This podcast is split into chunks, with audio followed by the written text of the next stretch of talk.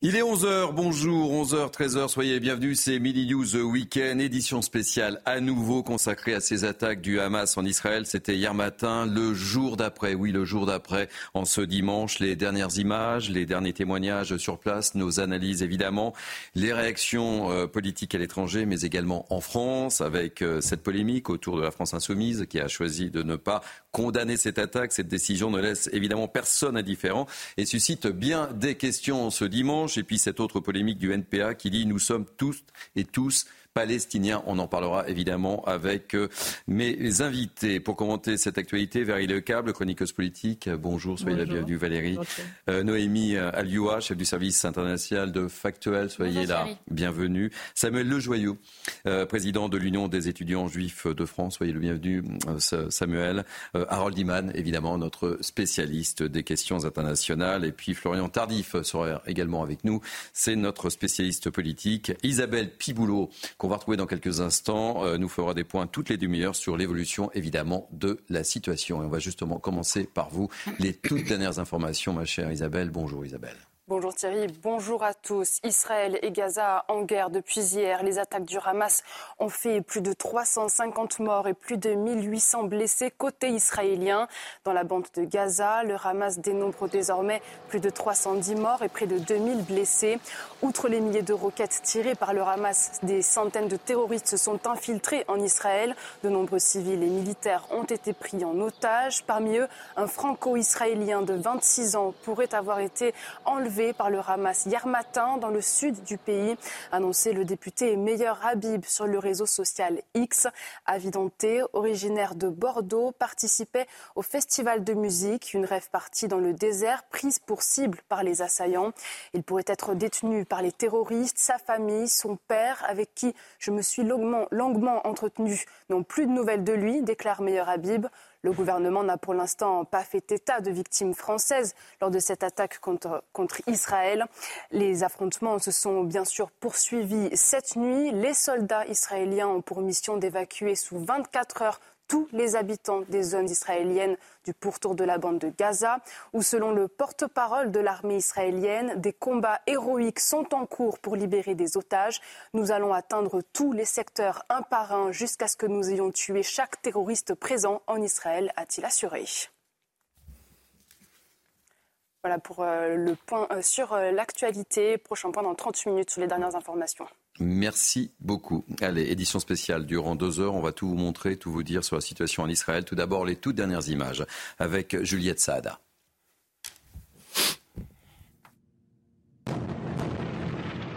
Au lendemain de l'attaque surprise, la riposte israélienne s'organise. Cette nuit, une dizaine d'infrastructures opérationnelles utilisées par le Hamas ont été visées par Tsahal. Parmi elles, un quartier général du renseignement et une installation militaire. Tôt ce dimanche, c'est depuis le Liban qu'ont été tirées des dizaines de roquettes. Un message du Hezbollah soutien du Hamas. Riposte de Tsahal, Israël effectue des frappes dans le sud du Liban. Toute la nuit, les combats entre terroristes infiltrés sur le territoire israélien et l'armée israélienne ont fait rage, en particulier dans les localités proches de Gaza, comme à Sderot, où des hommes du Hamas s'étaient retranchés. Le siège a pris fin ce matin.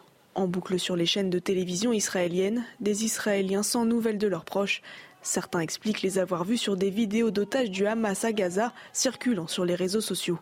L'armée israélienne a annoncé que ses forces ont neutralisé la plupart des points de résistance dans les localités proches de Gaza. Des opérations ratissage sont toujours en cours. Selon Tsahal, huit localités seraient encore aux mains de terroristes.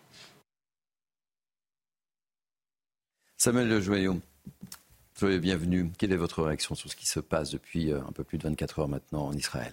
Merci euh, beaucoup à vous euh, pour cette invitation et pour donner la parole aux étudiants juifs. Évidemment, je crois, comme tout le monde, nous nous sommes réveillés hier matin pris d'un effroi.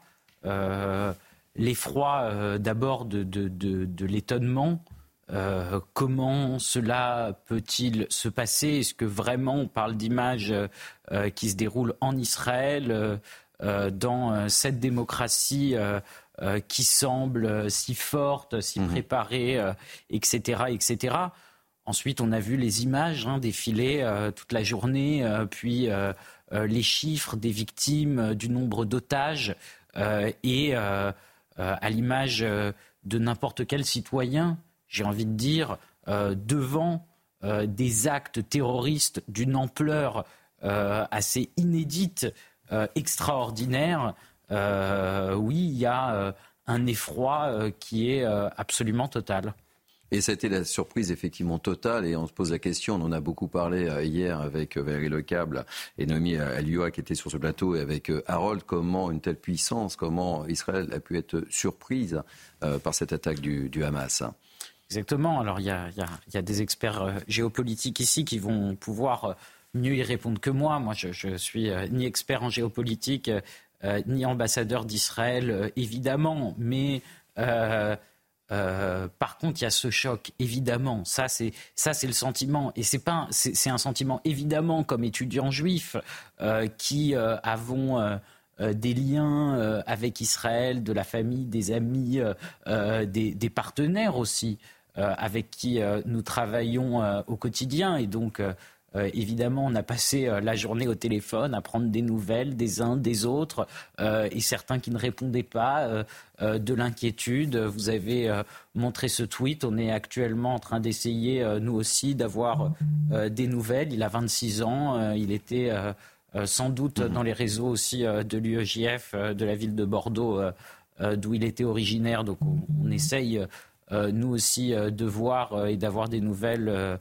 euh, Davidan. Et, et, voilà, et c'est euh, effectivement cette euh, peur, ce sentiment aussi d'impuissance, c'est la guerre. Et il y a un sentiment comme ça que nous, d'ici, nous ne pouvons rien y faire. Alors, on en parlera tout à l'heure. Mm-hmm. il y a, je crois, un combat idéologique malheureusement à mener parce que, alors, il y a eu beaucoup, beaucoup, beaucoup de messages de soutien. Euh, de la part euh, de à peu près tous les pays occidentaux, de la part de presque tous les responsables politiques français. C'est des messages qui font du bien. Ben, on en euh, parlera évidemment. Exactement. Par contre, il n'y a pas eu que ça. Et donc, ce qu'on fait, c'est évidemment mener la, bataille idéologique et se préparer aussi parce qu'il y a une double peur. Il y a une peur pour les Israéliens, notamment pour ces otages qui sont encore à Gaza et, et où on se demande quel sera leur sort une peur aussi pour euh, euh, une éventuelle importation de ces violences. Certains jouent ce jeu-là.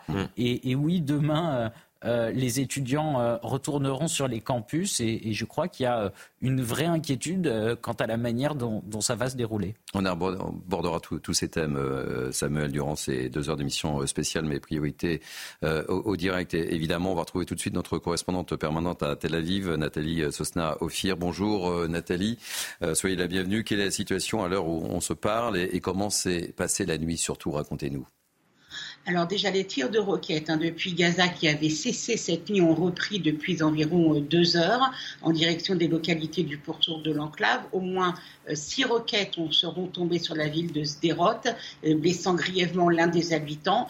En ce moment même, il y a des affrontements à la clôture de sécurité entre forces de Tzal et Palestiniens. Le Hamas tente toujours d'infiltrer des terroristes sur le territoire israélien. Des tanks ont été déployés hein, le long de la clôture et les avions de, l'armée poursuivent leurs frappes euh, dans l'enclave et ciblent des positions offensives euh, du Hamas. Alors, depuis ce matin, on peut voir euh, sur les routes de nombreux tanks et des blindés qui font route vers le front sud plusieurs milliers, dizaines de milliers de réservistes ont d'ores et déjà été mobilisés. Il devrait y en avoir plusieurs centaines de milliers dans les jours qui viennent.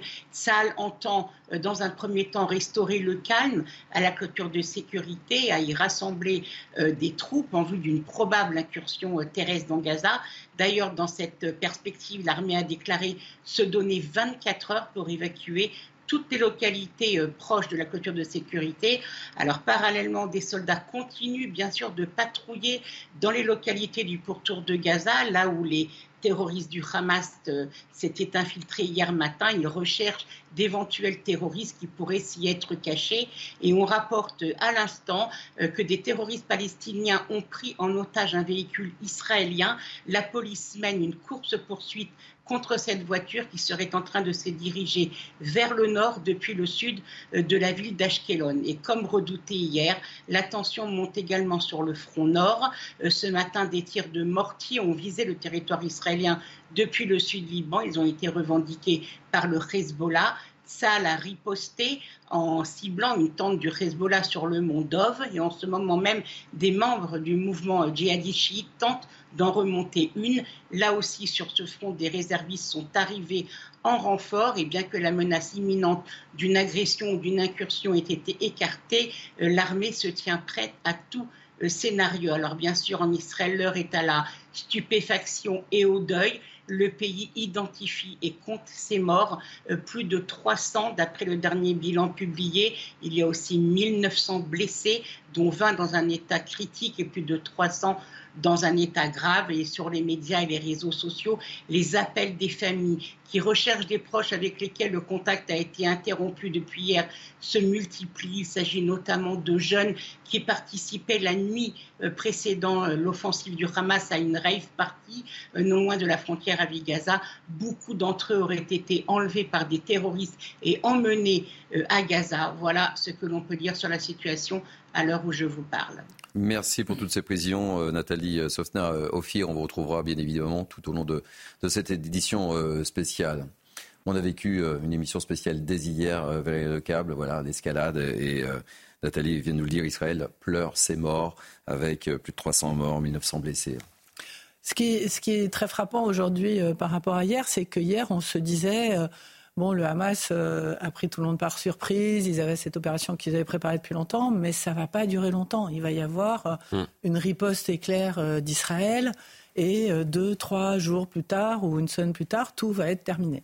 Et aujourd'hui, ce qui est totalement nouveau ou qu'on découvre vraiment aujourd'hui, c'est que pas du tout, en fait. Hmm. C'est-à-dire que Israël n'est absolument pas organisé à l'heure qu'il est pour réussir à contrer le Hamas.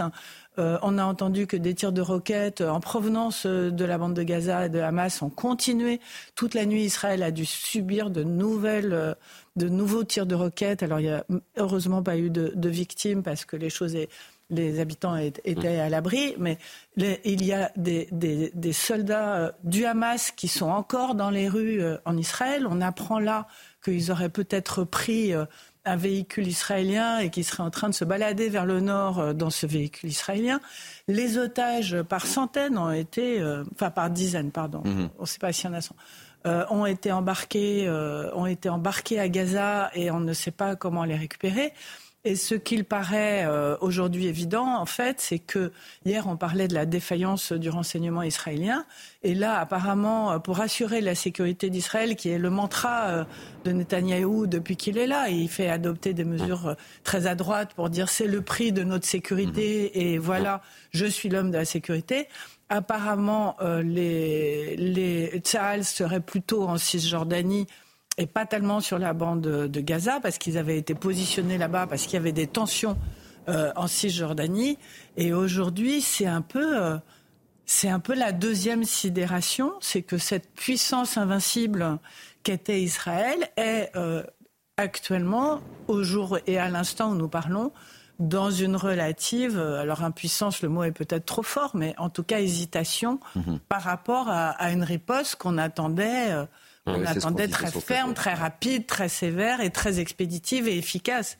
Et on n'en est pas là aujourd'hui. Vous êtes d'accord avec ça euh, Aujourd'hui, et pour l'heure dont nous n'avons pas encore la réponse, c'est est-ce que le Hamas a été aidé Aidé ou pas Ou pas mm avant euh, donc euh, le lancement de, de, cette offensive. Moi, ce qui m'a choqué ces, ces, ces, dernières heures, c'est parfois le parallèle euh, lorsque l'on écoute les commentaires, pas ici euh, sur ce plateau, mais les parallèles qui, qui, sont faits entre le conflit israélo-palestinien et ce qui s'est passé. Il n'y a pas de parallèle à faire, tout simplement parce que lorsque l'on voit ces images, il s'agit d'une barbarie sans nom. Mhm. il faut rappeler ce qu'est le Hamas tout de même, et, on, le, on le fait assez peu, je trouve, lorsque l'on aura à, commenter notamment certains, certaines déclarations de la classe politique en France. Le Hamas est un mouvement euh, islamiste. Euh, c'est une organisation euh, classée comme étant terroriste par un certain nombre de, pays, le Canada, les États-Unis ou, encore l'Égypte. Et il suffit de, lire cette charte qui a été adoptée dans, les années 80 pour se rendre compte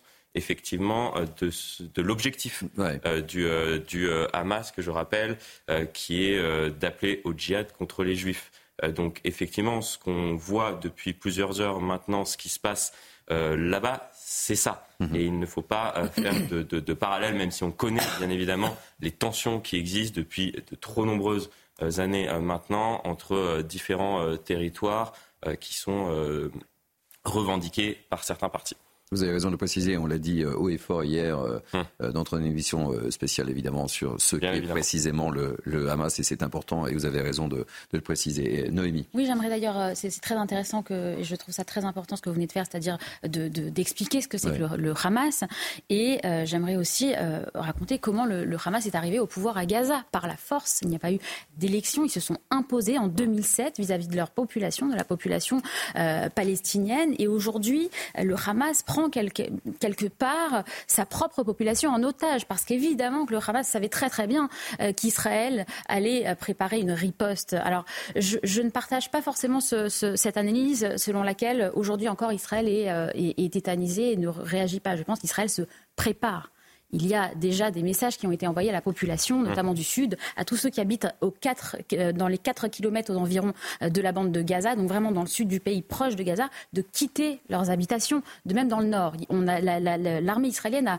également envoyé des messages à la population qui habite très très proche du Liban de quitter leur domicile. Il y a des choses qui se préparent et évidemment que l'armée israélienne, euh, pour l'instant, ne va pas aller sur les, sur les plateaux de télévision pour, pour donner son plan, pour expliquer ce qu'elle prépare il y a l'opération qui se prépare d'un point de vue militaire et il y a d'autre part un pays euh, qui, à mon sens, ne peut pas encore véritablement, euh, si vous voulez, faire son deuil parce que la situation perdure. Les hôpitaux, à l'heure qu'il est, sont euh, littéralement débordés, débordés. Il y a des familles qui recherchent encore leurs proches.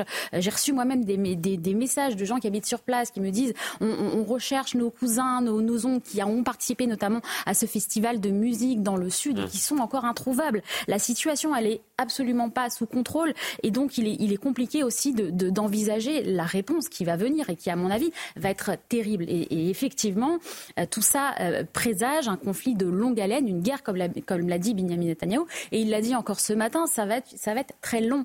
Donc, effectivement, il n'y aura pas une réponse rapide, mais il y aura une réponse. Et à mon avis, euh, la population ne supportera pas que la réponse ne soit pas à la hauteur de la façon dont, ce peuple a été euh, agressé. La population israélienne va réclamer des, euh, mesures terribles contre le Hamas. Et, le, gouvernement israélien, Benjamin Netanyahu en tête, qui a toujours fait de la sécurité son grand cheval de bataille, ne pourra pas y échapper, si vous voulez. Donc, nous verrons ce qui se passera dans les semaines qui viennent.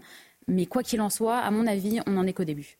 Harold, on reviendra euh, tout à l'heure sur la, défaillance hein, des services secrets d'Israël qui n'a pas vu cette attaque, mais c'est une vraie attaque terroriste. On est entre la guerre et l'attaque terroriste, mais c'est une attaque terroriste très très très bien organisée là, avec différents points. On l'a dit sur ce plateau. Hein. Oui, oui, une ampleur euh, inédite. Jusqu'à présent, euh, le Hamas réussissait euh, une intrusion, euh, parfois essayer d'en faire deux, mais, mais là, on, mm. a dépassé, je ne sais pas le chiffre officiel, mais c'est autour de la vingtaine euh, de, de, de, percements de murs, de, de grillages.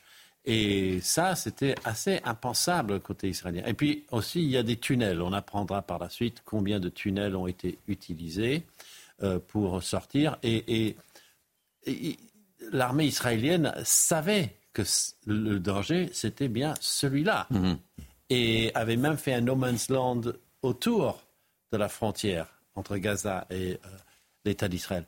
Donc, l'envergure est totalement euh, étonnante et ce succès d'avoir, euh, du point de vue du Hamas, d'avoir fait entrer autant de personnel et de tomber sur une rave. Et par différents modes en plus, hein. c'est ça aussi, par les airs, par la mer, par la terre. Euh, je, je, ne sais pas l'ampleur de ce phénomène, mais c'est symbolique plutôt qu'autre chose. Ils ont essayé un débarquement qui a été complètement intercepté, donc euh, c'est quand même principalement les bulldozers qui ont euh, défoncé le mur.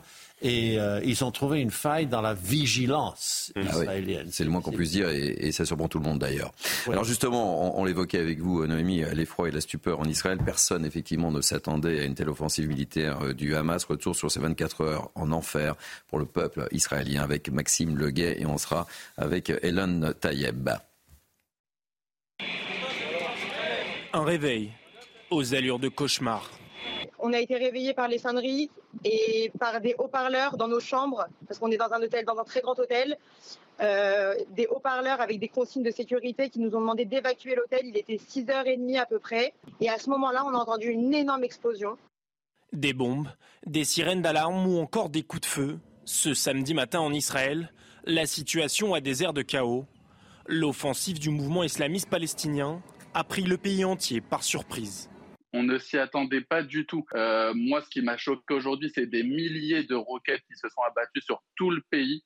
Euh, et, je pense que ce qui a choqué le plus la population, je vais vous dire, euh, c'est les prises d'otages et les kidnappings. Le fait que des terroristes rentrent sur le territoire israélien, c'est du jamais vu.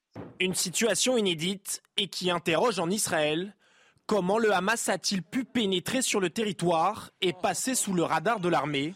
Les citoyens exigent des réponses. Le sentiment est terrible. J'espère que cette fois-ci, ils feront quelque chose de plus que ce qu'ils font habituellement. Il n'est pas acceptable qu'ils nous aient pris par surprise comme cela. Où sont tous les responsables de la sécurité? Comment sont-ils entrés avec des véhicules en territoire israélien? De la colère et de la tristesse, mais aussi la lassitude d'une guerre sans fin. Cette offensive intervient 50 ans après la guerre du Kippour, quasiment jour pour jour, comme un triste symbole. Bonjour Eliane Tayeb, on vous a vu dans ce euh, reportage. Comment s'est passée la nuit? C'est ma première question, Eliane. Alors, hier, euh, quand j'étais sur votre antenne, il était 18h heure française.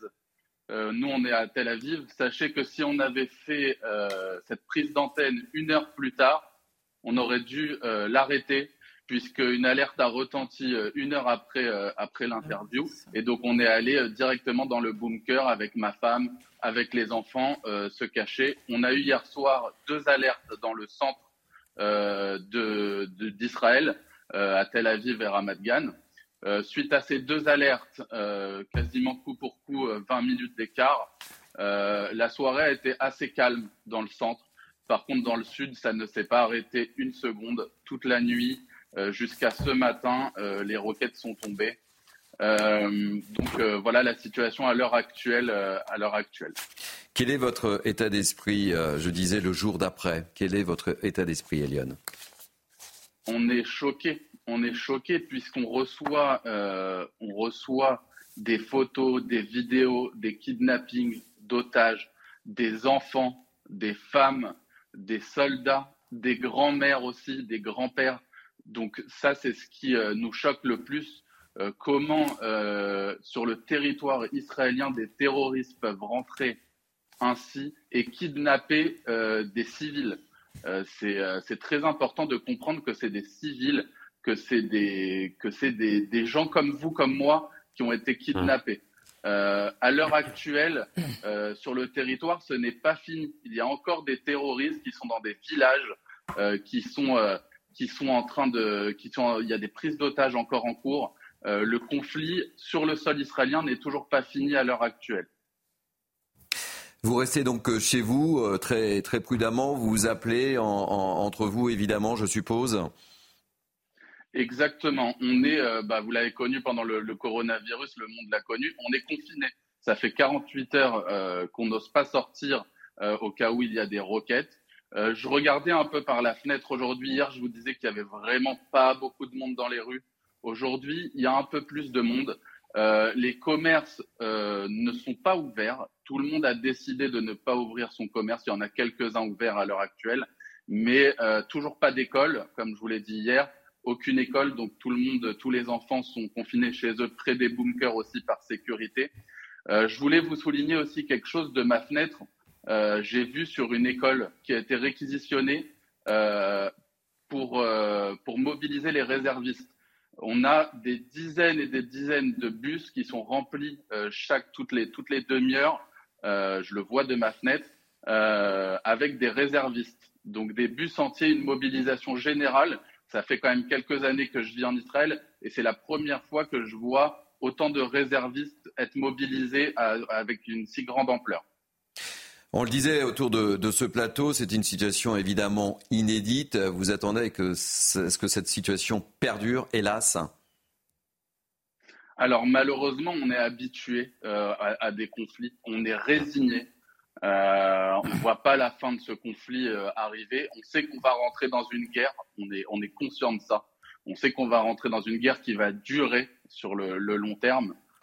donc en tant que civil, on s'attend vraiment à une mobilisation totale, à avoir des périodes euh, où les écoles vont être fermées, où le travail va être coupé. Euh, malheureusement, on est préparé à ça, mais la priorité, là, à l'heure actuelle, euh, c'est de rétablir la sécurité du pays, de fermer les frontières, d'en terminer avec les terroristes qui sont sur le, territoire. Et après cela, je pense que le, le rentrera concrètement en guerre avec le Hamas à Gaza. Eliane, vous restez avec nous quelques instants si, euh, si vous le pouvez, bien évidemment. Euh, petite réaction sur euh, la réaction de cet habitant Noémie. Oui, bah écoutez, ce qui est, ce qui est intéressant, on, on, sent évidemment l'inquiétude, mais malgré tout, c'est une population qui fait face, qui ne sombre pas dans la panique, euh, qui tient le coup. Euh, il faut imaginer ce qu'ils sont en train de vivre là euh, de, de, depuis 24 heures, et vous allez voir, et on voit déjà d'ailleurs des, des, élans de solidarité très importants de la population. On a vu hier les gens qui allaient dans les hôpitaux pour donner leur sang de mmh. façon massive. On voit que les écoles prêtent leurs locaux pour que on puisse, mmh. eh bien, pour que les réservistes puissent s'organiser pour, euh, pour, euh, pour, continuer la, suite, on voit bien que c'est un pays qui est en train de s'organiser. C'est un pays qui est en train de préparer la riposte qui va arriver, euh, qui va être sans doute euh, extrêmement fulgurante. Et, euh, encore une fois, tout, va se jouer dans les, heures et dans les, jours qui viennent. Samuel, cette attaque excessivement violente, on ne cesse de le répéter depuis 24 heures, va, ressouder le, peuple israélien avec une force, et on le voit. Hein. Ça, ça, je ne sais pas, mais, mais, mais ce que, ce que, ce que, ce que j'entends aussi dans ce témoignage, c'est deux choses. D'abord, c'est vrai que d'habitude, le, peuple israélien est quand même un peuple qui, a malheureusement mhm. l'habitude euh, d'attaques terroristes d'une ampleur évidemment, euh, évidemment inférieure. Mais là, le, le, confinement de la population est quelque chose qui fait aussi, à mon avis, euh, prendre conscience de l'ampleur de la violence des actes terroristes. D'autant plus, euh, ça a été peu dit, enfin, on, l'oublie, c'était euh, le jour donc de Simchat Torah, mhm. euh, c'est-à-dire le jour, une fête de la joie. Simcha, ça veut dire la joie en hébreu. Normalement, c'est une période de l'année où on reçoit tous sur nos téléphones des vidéos de tous les Israéliens qui dansent avec des rouleaux de la Bible dans mhm. la rue. C'est la fête dans les rues un peu partout.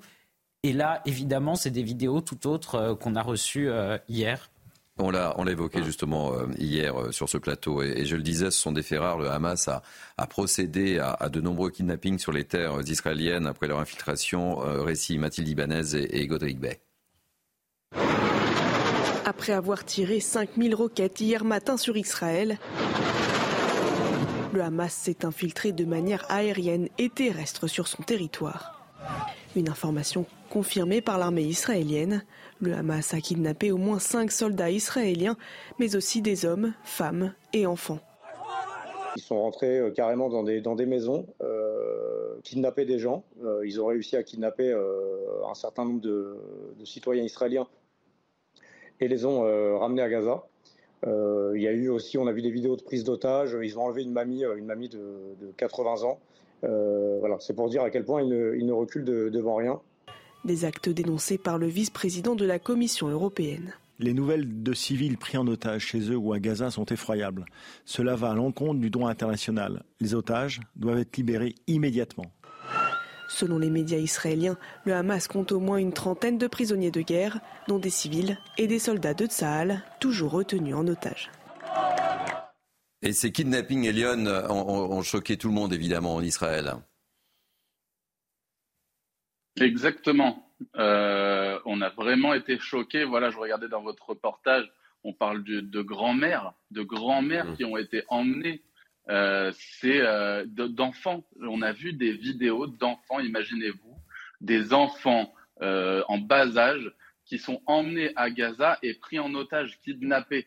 Euh, à l'heure actuelle, euh, on espère évidemment une issue positive avec ces, otages, euh, mais on voit difficilement comment, l'État d'Israël peut, aller négocier quelque chose, parce qu'il y a énormément, énormément d'otages à l'heure actuelle qui sont à Gaza. Merci pour votre témoignage, Eliane Tayeb, et soyez effectivement excessivement euh, prudent et on vous retrouvera, à n'en pas douter, euh, sur l'antenne de, de, CNews. Merci d'avoir accepté de, de, témoigner dans cette édition spéciale. On va faire un point tout de suite sur les dernières informations avec vous, Isabelle Piboulot, et on poursuit cette édition spéciale évidemment. Benjamin Netanyahou avertit, les Israéliens sont embarqués dans une guerre longue et difficile. Depuis hier, côté israélien, les attaques du Hamas ont fait plus de 350 morts et plus de 1800 blessés. Dans la bande de Gaza, le Hamas dénombre plus de 310 morts et près de 2000 blessés. Les combats se sont poursuivis cette nuit au sol et dans les airs entre forces israéliennes et éléments armés du Hamas. Par exemple, à Sderot, ville limitrophe de la bande de Gaza, des hommes armés du Hamas s'était retranché dans le siège du commissariat de police de la ville. Dix terroristes ont été neutralisés. Ce matin, l'artillerie israélienne a frappé le sud du Liban en réponse à des tirs en provenance de cette zone. Le Hezbollah a annoncé avoir attaqué à l'aide d'un grand nombre d'obus d'artillerie et de missiles guidés trois positions israéliennes dans un secteur contesté à la frontière entre le Liban et Israël, le secteur des fermes de Sheba. Le Hezbollah ajoute avoir effectué ces tirs, je cite, en solidarité avec la résistance et le peuple palestinien.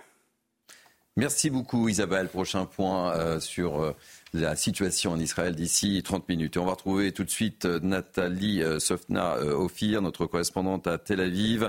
Visiblement, Nathalie, dernière information, il y a eu un attentat sur un bus en Égypte. Racontez-nous tout, Nathalie. Dernière information qui vient de tomber.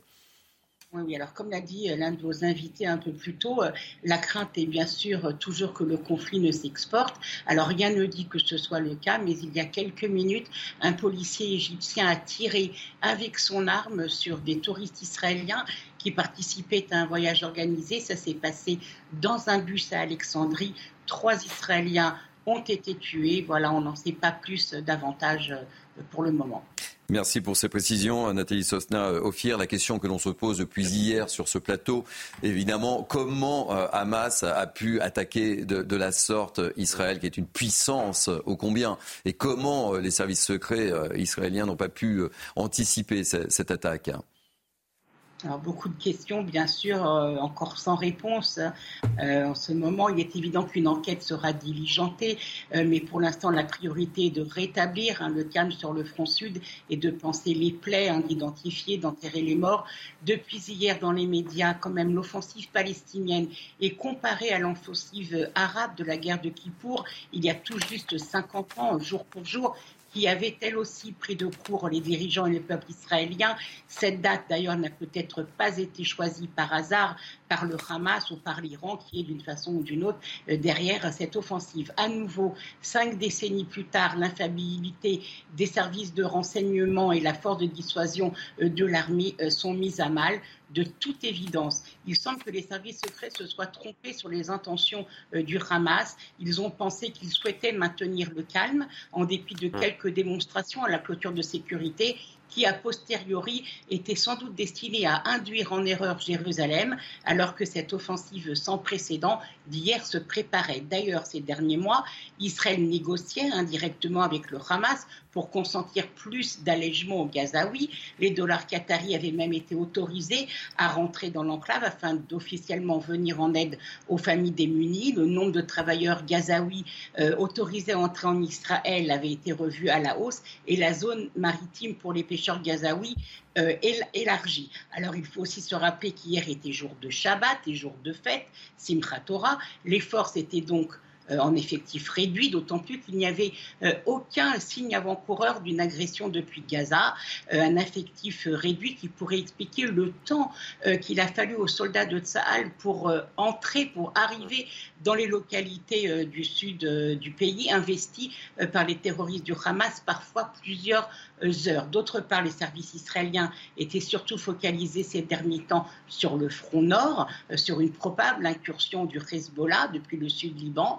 Il faut aussi se rappeler que l'offensive d'hier est survenue dans un contexte de crise politique, institutionnelle et identitaire en Israël et d'une profonde division de la société, comme en témoigne, hein.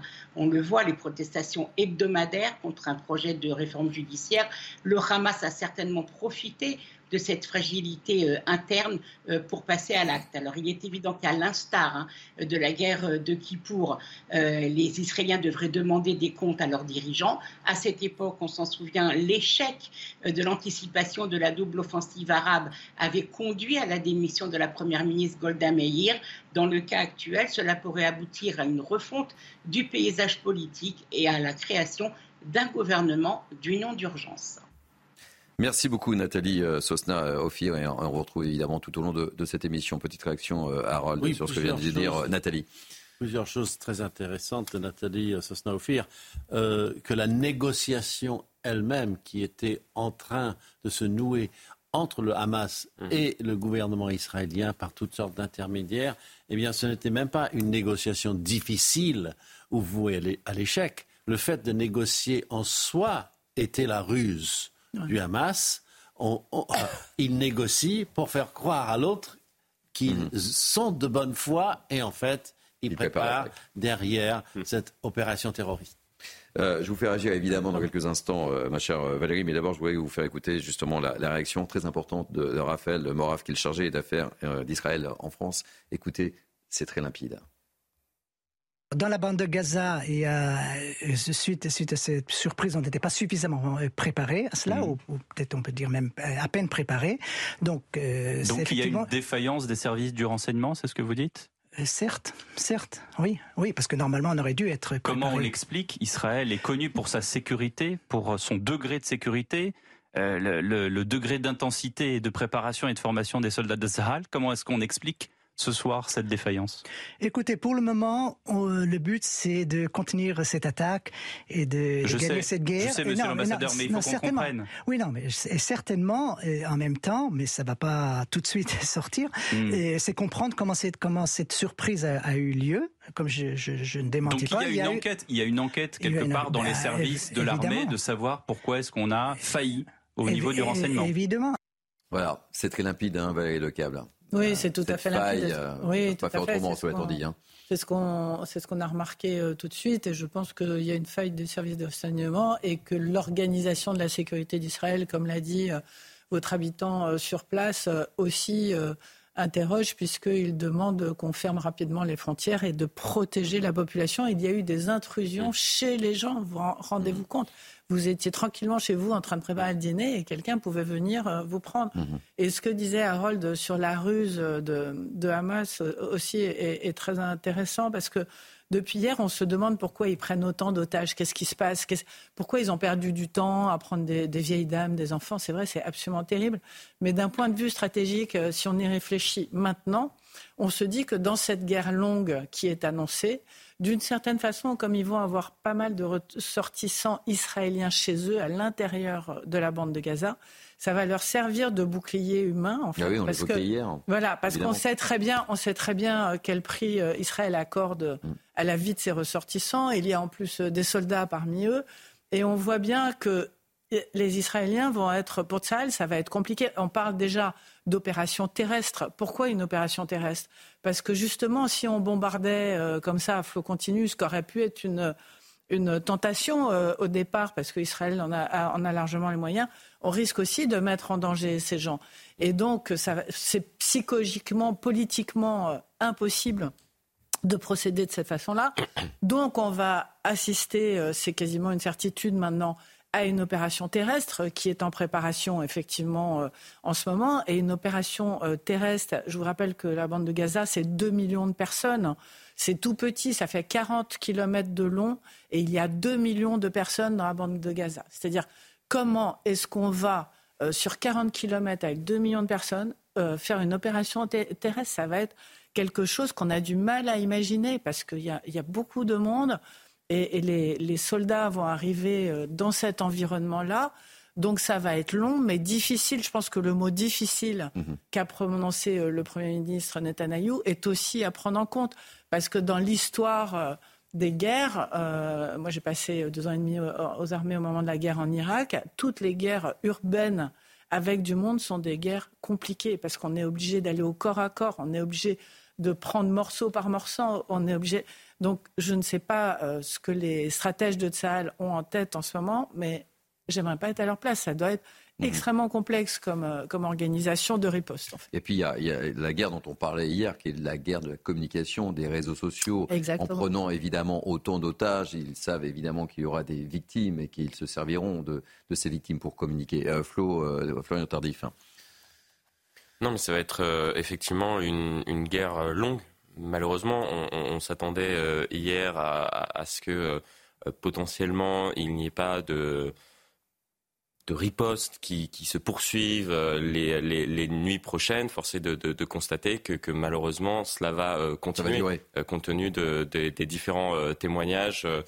depuis le, le, début de cette émission que nous avons pu entendre, non?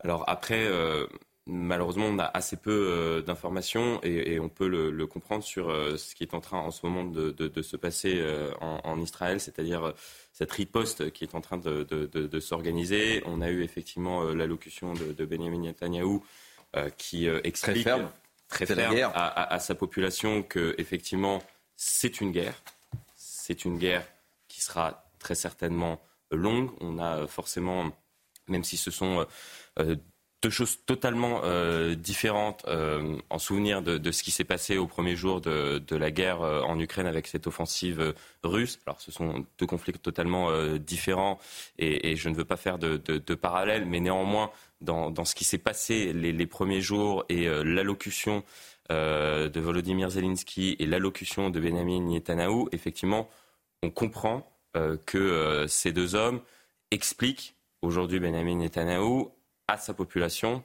à leur population et dans le cas présent à sa population, euh, que malheureusement il va falloir euh, se préparer à un conflit d'ampleur, à un conflit long. Et d'ailleurs l'analyse qui a été euh, faite à l'instant nous explique bien que le Hamas également se prépare à cela. si ils ont enlevé, kidnappé et pris du temps mhm. à kidnapper des Israéliens pour les ramener à Gaza, c'est justement parce qu'ils se préparent à cette riposte israélienne et qu'il se prépare à une guerre euh, longue et que donc il entre guillemets, euh, prennent, euh, prennent des dispositions pour, pour justement tenter d'avoir des, des, des, des des otages Des otages. Des otages. Des otages. Des otages, euh, des, otages pour, pour tenter justement d'éviter euh, des, des, tirs de risque. Des tirs de... il, Valérie, il y a une, une bataille des chiffres à l'heure qu'il est sur le nombre d'otages. C'est-à-dire que qu'Israël parle de quelques dizaines et le Hamas parle de 163. C'est ce qu'on évoquait tout à l'heure, c'est la guerre de la communication également. Tout à fait, extrêmement mmh. précis parce qu'évidemment, le nombre d'otages va aussi jauger le rapport de force euh, en présence.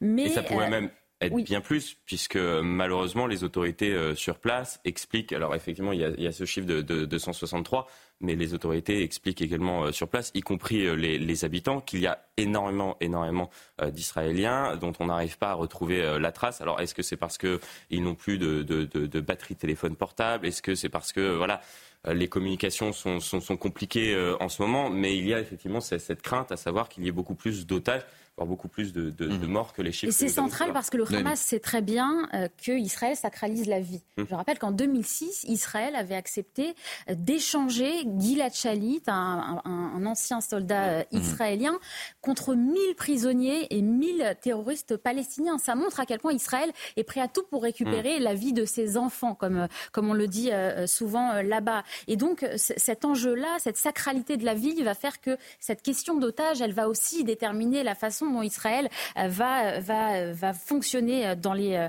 dans les, dans les semaines qui mmh. viennent.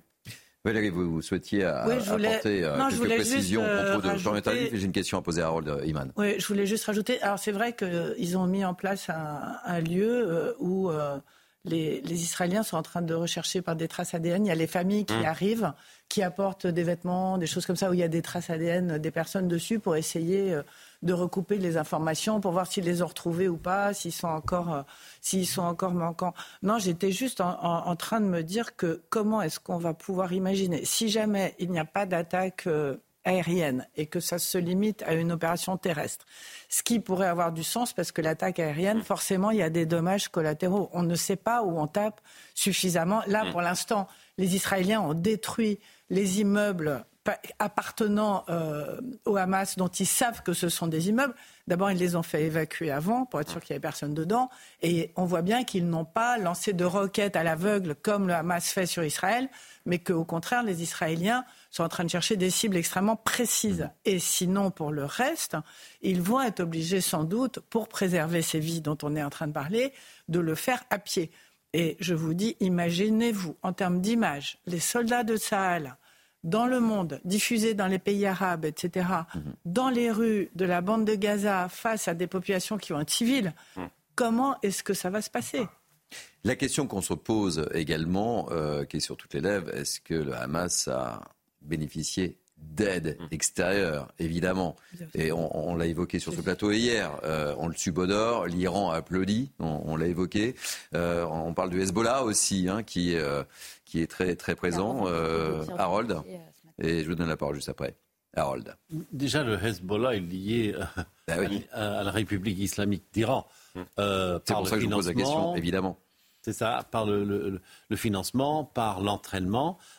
Il y a des membres de la brigade Quds, Al-Quds, Quds, ça veut dire hum. Jérusalem, iraniens, qui sont font partie des gardes révolutionnaires. Euh, ce qu'on appelle en français les passes d'Aran.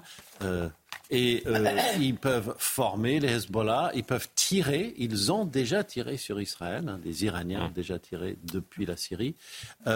et puis bien sûr, le Hamas travaille de plus en plus avec le Hezbollah, même s'ils ne sont pas dans la même euh, mouvance religieuse et que dans d'autres contextes, ça serait un motif à guerre entre eux.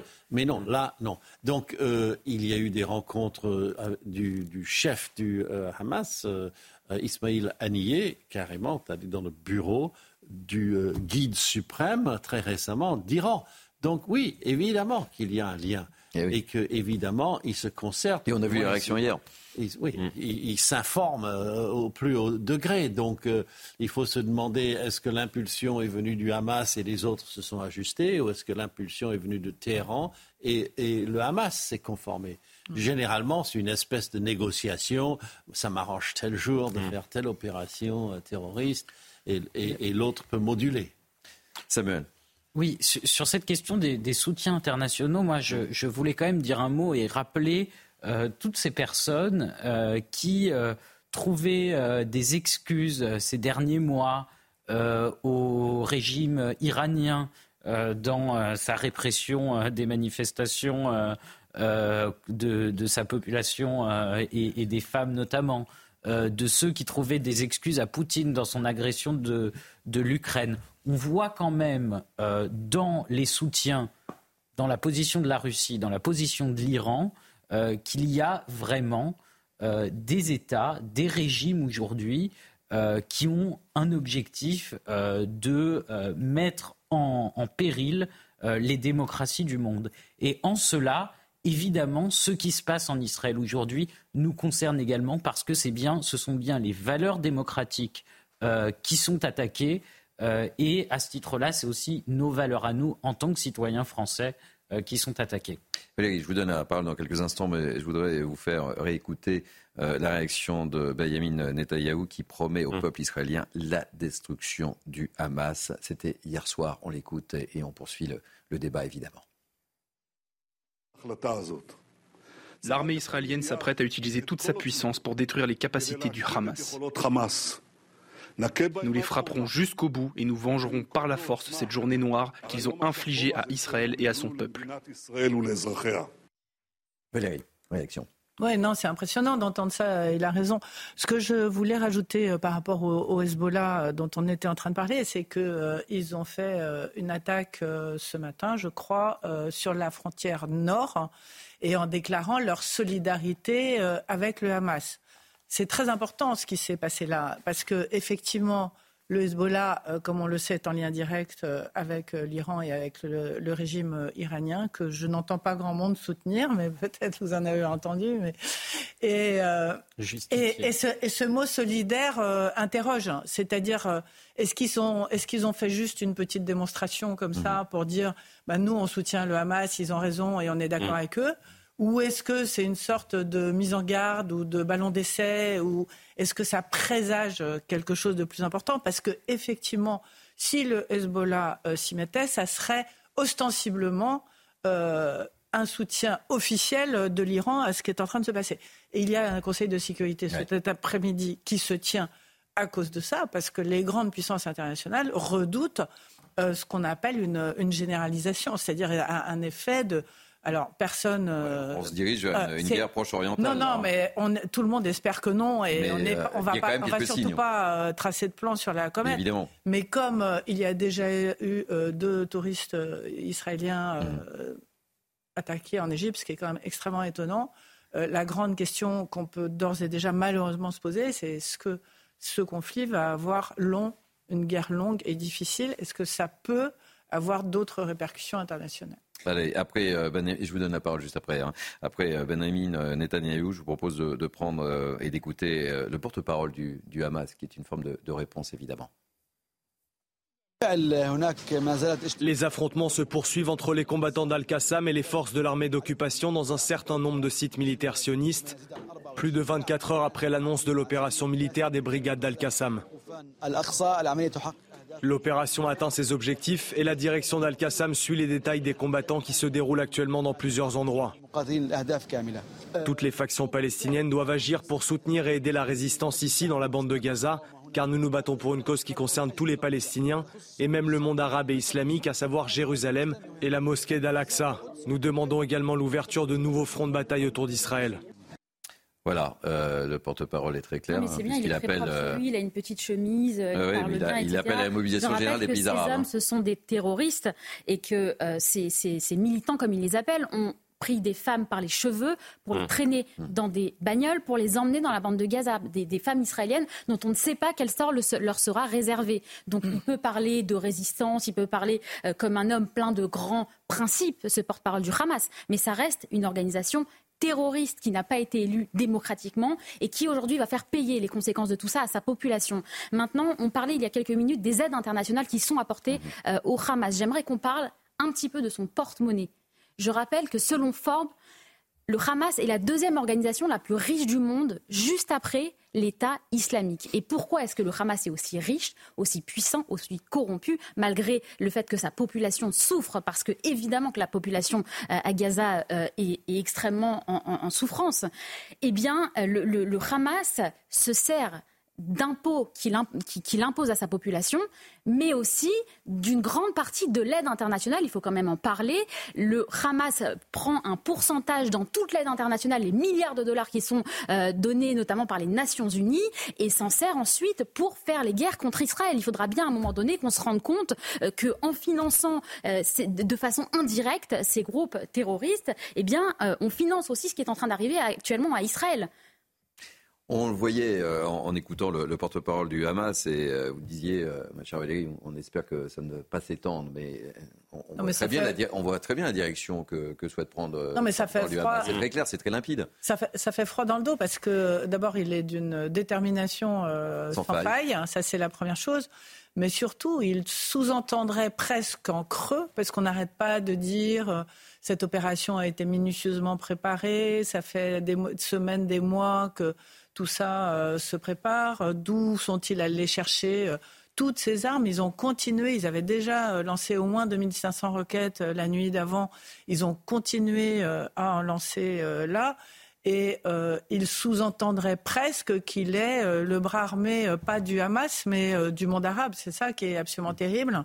Il a une façon de raconter cette histoire qui est euh, qui est absolument euh, qui est terrifiante, qui fait peur quoi en fait. Et, euh, et donc donc voilà donc la puissance de l'Iran. On va voir. Ça va être très important de voir ce qui se passe cet après-midi, c'est-à-dire comment est-ce que le monde occidental dans son ensemble compte affirmer sa force face mmh. à cette tentative d'intimidation. Moi, je trouve que ça ressemble mmh. à ça en fait en vrai.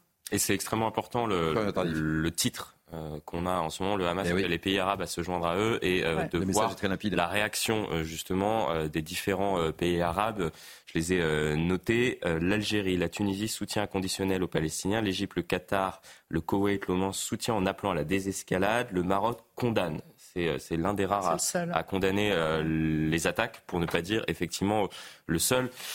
Cela va être euh, intéressant de, voir justement dans, les prochains jours le, positionnement euh, des pays, euh, des différents pays, que ce soit les, pays occidentaux, là cela a été assez clair, et, les pays proches d'Israël, pays arabes en, l'occurrence, et je viens d'en donner un certain nombre d'entre eux concernant leur positionnement, et on se rend compte qu'effectivement le Maroc est l'un des rares, voire le seul pays à condamner ces violences. Oui, vous vouliez réagir Non, le Maroc est devenu euh, assez proche des États-Unis euh, dans sa diplomatie internationale. Tout à fait, parce que la, réaction de mm. Joe Biden hier était extrêmement claire et c'était évidemment un message qui était envoyé à mm. tous les pays qui voudraient éventuellement euh, se joindre à la bataille pour attaquer Israël. Joe Biden a dit que quoi qu'il arrive, les États-Unis se tiendraient aux côtés d'Israël. C'est évidemment un avertissement, un message qui est envoyé à tous les pays qui voudraient, qui voudraient attaquer Israël, en profiter. Et je vais rebondir sur ce que vous venez de dire, euh, Florentin signer à l'instant, que le roi du Maroc euh, appelle à une réunion euh, d'urgence. Tout à fait. Mais juste euh, pour rebondir sur ce que vient de dire Noémie, c'est que la situation politique aux États-Unis est complexe parce que Joe Biden a déjà engagé très fortement le pays dans le soutien à l'Ukraine. Vous savez que depuis le shutdown, il y a très clairement et très officiellement une contestation du, du camp républicain et même d'une partie de son clan sur euh, l'effort fait en Ukraine et comment est-ce que les États-Unis vont tenir plusieurs fronts à la fois si jamais le front israélien devenait un front euh, important. Euh, tout ça aussi, c'est pas d'une limpidité absolue. On, évoquera dans, la suite de l'émission, parce que nous sommes ensemble jusqu'à jusqu'à 13h évidemment, les réactions internationales. Je vous propose de parler des, réservistes. et évidemment, ils sont nombreux à, se mobiliser pour répondre à, cette attaque terroriste sur leur sol. On en écoute Johan, qui est réserviste, et on sera en direct avec Benjamin Cohen, qui est réserviste lui aussi. On sera en direct avec lui. Mais tout d'abord, Johan. La réalité de voir des terroristes qui rentrent euh, qui, détruisent la, qui détruisent la barrière de sécurité, qui rentrent, qui prennent des otages, qui tuent de manière complètement euh, aléatoire hommes, femmes, enfants dans les rues. Comme ça, c'est une sensation qui est, qui est complètement différente. Et de pouvoir aujourd'hui aller euh, se battre aux côtés de l'armée, c'est, je pense, c'est un, un, vrai mérite et une vraie chance de, de faire partie de, de, cette armée qui, à mes yeux, est l'armée la plus morale du monde. Parce que là, pour que ce soit bien clair, on a une armée qui défend ses habitants, qui se bat contre un groupe terroriste qui n'a pour seul objectif d'existence de détruire l'État d'Israël et de tuer des civils israéliens. Et on va retrouver tout de suite euh, Benjamin euh, Cohen. Vous êtes euh, dans le, nord du pays. Bonjour Benjamin. vous avez donc été appelé, racontez-nous. Oui, bonjour. On a été appelés, donc euh, nous tous, suite à tout ce que vous avez entendu qui s'est passé dans notre pays. Malheureusement, euh, ce qui se passe chez nous, c'est une vraie, donc si on peut utiliser le mot désastre, ça l'est bien. Euh, des terroristes qui rentrent dans des bases, qui tue à peu près tout le monde, qui rentre, qui tue des, soldats pendant leur sommeil. Plus de 18 de nos soldats sont partis comme ça la première nuit de la, guerre. Enfin, c'est comme ça que ça a commencé. Ils sont rentrés, ils ont tué plus de 30, 30 pitagnotes, c'est des 30 observatrices qui étaient dans les caméras. Dans le bureau, ils les ont tués. Donc des filles. Euh, la sœur de mon meilleur ami qui est avec moi, par chance, elle, était euh, la veille, on lui a dit oui, tu peux rentrer chez toi, et donc du coup, elle a été sauvée. Donc, euh, a beaucoup de miracles pour, pour cette gens, beaucoup de ont été touchés. Donc, on est dans le Golan, on continue à se préparer, on va descendre le plus rapidement à Gaza. Reste nord pour protéger restera aussi dans le nord. Euh, Benjamin, Franchement, quel... c'est pas humain que d'une part, moi j'ai grandi à Sarcelles, donc toujours ce que c'était un petit peu la guerre. On a des petits problèmes de, connexion, Benjamin. Est-ce que vous m'entendez bien là? Quel, va être votre rôle très, très précisément, Benjamin? Je pense qu'on a, on, a perdu, on a perdu euh, Benjamin. Alors qu'on accueille euh, Yves Deray, rédacteur en chef euh, chez Forbes de France. Soyez le, le bienvenu. quel est votre regard Je disais le jour d'après? Le jour d'après, écoutez, on est, on est au cœur de la crise. Hein. On est euh, là, on est sur un pic. Euh, qui va durer d'ailleurs quelques jours, je pense, euh, ce pic. C'est ce qu'on évoquait juste avant votre, arrivée. Voilà, parce que contrairement à ce qu'a pu laisser entendre certaines déclarations de Benjamin Netanyahu, visiblement, le territoire israélien lui-même n'est pas totalement sécurisé. Il y a encore des points de tension, il y a encore des affrontements dans certains villages, il y a des attaques contre des kibbutz. Et puis maintenant, on voit que au nord d'Israël, euh, visiblement, le, le, Hezbollah rentre aussi, euh, si je puis dire, dans la danse, parce que et donc ça a des conséquences euh, terribles en Israël, parce que j'ai eu quelques personnes au téléphone depuis ce matin, des gens sont appelés, des pères de famille, dans une espèce de désordre un peu général, parce que j'ai appris que les gens ont passé la nuit, des soldats qui sont censés partir au front, dormi sur des parkings dans les sacs de couchage. Il y en a qui sont partis, euh, qui ont été appelés vers le sud, puis finalement on leur a dit qu'il y avait trop de monde, qui sont rentrés à la base et qui vont peut-être repartir. Enfin, il y a une espèce comme ça, on sent un mouvement de panique en mhm. fait en Israël comme on n'a jamais vu euh, mhm. euh, dans le passé. On avait toujours le sentiment quand même d'une armée avec un grand sang-froid, avec un esprit stratégique immense, avec presque toujours un coup d'avance. Alors là, ils ont dix coups de retard.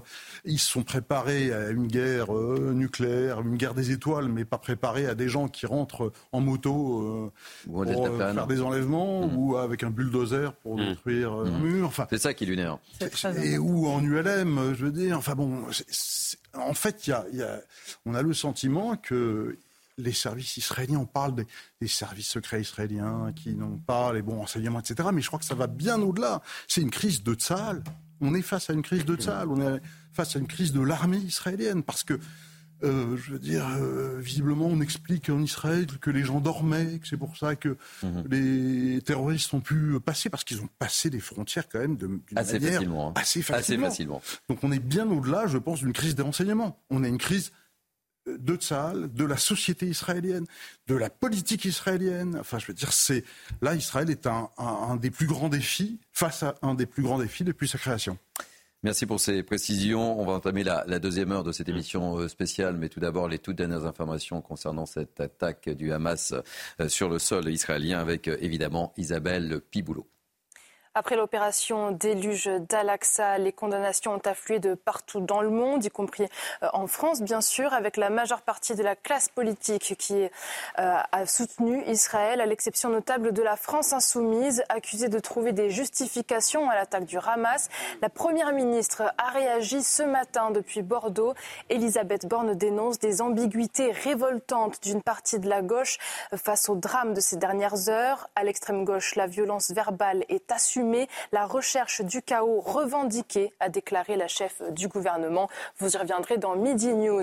Et puis à l'international, on vient de l'apprendre, en pleine guerre donc entre Israël et le Hamas, deux touristes israéliens et un Égyptien ont été tués aujourd'hui par un policier à Alexandrie. D'après un média local, l'agent a fait usage de son arme personnelle à l'aveuglette sur un groupe de touristes israéliens. Il a ensuite été appréhendé. Merci beaucoup euh, Isabelle Piboulot. On retrouve dans 30 minutes. Je vous rappelle, nous sommes ensemble depuis une heure pour cette édition spéciale de News Weekend consacrée à ce qui s'est produit hier euh, sur le sol israélien. Avec moi pour commenter euh, cette actualité, Valérie Lecable, éditorialiste politique, Noémie Alioua, chef du service international de Factuel, Samuel Lejoyeux, président de l'Union des étudiants juifs de France, Yves Doré qui nous a rejoint, rédacteur en chef de chez Forbes France, Harold Iman évidemment, le spécialiste des questions internationales, et évidemment Florian euh, Tardif, parce qu'on va parler des réactions euh, politiques qui euh, font beaucoup, mais beaucoup de, vagues, et notamment la position de LFI, et principalement. Exactement. Euh, on le disait avec vous, Yves, c'est une attaque surprise à laquelle Israël ne semblait pas avoir euh, anticipé. C'est le moins que l'on puisse dire. Son ambassadeur en France a reconnu hier, donc euh, on l'a écouté tout à l'heure, une défaillance du dispositif de sécurité antiterroriste. Et cette offensive surprise semble témoigner d'un certain, certain dysfonctionnement au sein de l'armée israélienne qui était prise de court. Pourquoi Israël n'a rien vu venir? Comment on a pu en arriver là? Tentative d'explication et de réponse avec Maxime Leguet. Dans les rues d'Israël, des images insoutenables et une question sur toutes les lèvres. Comment a-t-on pu en arriver là? Les tenants de la ligne dure l'ont emporté et ils ont décidé de renverser la table, de déclencher les chaos en espérant pouvoir, dans les, désordres qui vont s'en suivre, euh, des occasions d'avancer leurs pions. Des pions que le Hamas cherche à avancer depuis sa création en 1987 en mai dernier déjà, une guerre éclair de cinq jours initiée par le mouvement terroriste avait fait des dizaines de morts. Depuis, un cessez-le-feu était globalement respecté par les deux parties avant d'être rompu avec fracas ce samedi matin. Mais pour la première fois, le mouvement islamiste palestinien a investi physiquement le territoire israélien une offensive savamment orchestrée qui a pris de court l'armée israélienne. Malgré euh, tous euh, les réseaux de renseignement euh, dont ils disposent dans les territoires occupés et, dans les, territoires palestiniens, notamment à Gaza, eh bien, personne n'a réussi à, prévoir cette opération. Donc c'est un énorme échec. Une attaque qui intervient 50 ans après la guerre du Kippour, quasiment jour pour jour, comme un triste symbole. Nous sommes en direct avec Pascal Petrel, l'avocat franco-israélien. Euh, nous étions ensemble pour euh, cette première émission spéciale hier. Euh, je le disais, c'est le jour d'après. Comment s'est passée votre nuit, Pascal Petrel Bonjour à vous. ben, cette nuit, il y a eu encore à Tel Aviv un certain nombre de tirs de roquettes jusqu'à tard dans la nuit. bon, après, tout s'est un peu calmé, si ce n'est que euh, on s'est tous téléphoné parce que euh, je dois vous dire quand même que on était un peu ébahis euh, hier matin de, cet événement particulier, en sachant vraiment pas de quelle manière il avait pu arriver. on en a su un peu plus, et ce qui nous a pas forcément rassuré puisque il y avait un peu d'atermoiement partout. moi, j'appelais mes amis, ma famille, on savait déjà que la mobilisation était engagée, tout, toutes les personnes étaient appelées pour effectivement mobiliser les réservistes. Euh, on était tous inquiets. Bon, on s'est tous euh, euh, mobilisés pour jouer la solidarité. Maintenant, quoi qu'il en soit, en, tant qu'Israéliens, on est de toute façon résilient et en même temps déterminé parce que un mouvement terroriste comme celui du Hamas, on va certainement pas euh, fléchir devant euh, de telles, euh, de telles personnes qui méritent véritablement une, forte réaction à la fois d'Israël, mais on espère aussi ici en Israël que la communauté internationale et en particulier il y ait véritablement une condamnation ferme de ce mouvement terroriste et que si besoin on puisse être aidé dans cette épreuve terrible parce que là il s'agit d'un mouvement d'ampleur et qui à mon avis n'est pas de la seule initiative, c'est qu'on dit en tout cas ici, euh, du seul mouvement Hamas, c'est qu'un certain nombre euh, euh, d'États extérieurs ont soutenu cette opération et l'ont fortement aidé. Euh, Pascal, hier, euh, on, l'évoquait, on a entendu euh, Benjamin Netanyahu qui disait c'est la guerre. On l'évoquait avec, avec Valérie Lecable il y a, il y a quelques instants. ce conflit va durer indiscutablement. On, s'attendait à une réaction ferme, rapide, et on le voit bien. je le disais, le jour d'après, les choses sont un petit peu plus complexes en ce dimanche. Hein c'est plus complexe. On sait déjà que les combattants rouges sont, sont près de Gaza, hein, donc, ou sont peut-être en train d'y entrer. Les informations filtrent progressivement. Les combattants rouges, c'est ce qu'on appelle chez nous les, les, les, mercenaires, hein, c'est-à-dire ceux qui ont la force d'action active et les plus combatifs. Euh, bon, on espère que, on espère toujours en Israël d'être le plus efficace possible, mais on s'attend, quoi qu'il en soit, par l'information qui nous est donnée, à ce que le conflit effectivement euh, dure euh. L'évolution vous, inquiète très fortement, je suppose, Pascal, évidemment. Bah, ça, nous inquiète parce que, en plus, hier au soir, euh, indépendamment des actions terroristes menées hier, euh, des actions ont été menées depuis le Liban par le Hezbollah. On ne sait pas si éventuellement il y a des infiltrations, donc ça inquiète un peu quand même toute la population et on, on, on, on voudrait véritablement, comment dire, retrouver un peu d'espérance par rapport aux opérations qui sont menées, de telle sorte que l'on puisse définitivement être certain que on va, on va, on va gagner cette, cette guerre euh, face aux terroristes. Merci pour votre témoignage, Pascal Petra. Je rappelle que vous êtes euh, avocat franco-israélien. Merci encore pour euh, la force de, ce témoignage. Réaction très, très rapidement. très, rapidement, non, non, je crois qu'il y a une erreur de traduction de monsieur, parce que combattant rouge, c'est hmm. il n'y a pas de mercenaires en hmm, Israël. Hmm, hein, ce sont des, des officiers de, des unités spéciales israéliennes, qui sont des unités d'élite et qui vont effectivement avoir cette mission-là. Mais il n'y a pas de mercenaires, il n'y a, pas de, il a pas de Wagner. Oui, oui, vous avez raison sont, très, sont, très, certainement les forces spéciales israéliennes. En, un mot, ce qu'il faut comprendre qui est très important, c'est que Tsahal, c'est une armée euh, extrêmement forte avec énormément de moyens, mais on n'est pas dans une guerre traditionnelle. On est dans une guerre contre le terrorisme. On est dans une guerre dite asymétrique. Et les États-Unis, avec la France, qui ont aidé à lutter contre l'État islamique, ont mis des années parce que le problème, c'est qu'on ne peut pas juste bombarder des terroristes. Il faut aller les chercher. Mhm dans leur pick-up, il faut aller les chercher à terre, il faut aller les... Et c'est ça l'enjeu de ce qui se passe maintenant, et c'est pour ça qu'ils envoient leurs meilleurs soldats les plus aguerris pour rentrer les premiers dans la bande de Gaza, et pour, sont, le, sont les plus courageux et les plus aguerris, en fait. Allez, Florian euh, Tardif est avec nous. On va aborder, si vous le voulez bien, l'autre aspect non négligeable, ce sont les réactions politique euh, en France, notamment, on reviendra sur la réaction euh, internationale euh, dans quelques instants. En France, bah, toute la classe politique a condamné cette offensive du Hamas, à l'exception de la France mm. insoumise qui a choisi de ne pas condamner cette attaque dans un communiqué. On voit tout cela avec Juliette Saada et on ouvre le débat. Si la France insoumise a bien réagi à l'attaque du Hamas contre Israël, elle ne l'a toutefois pas condamnée.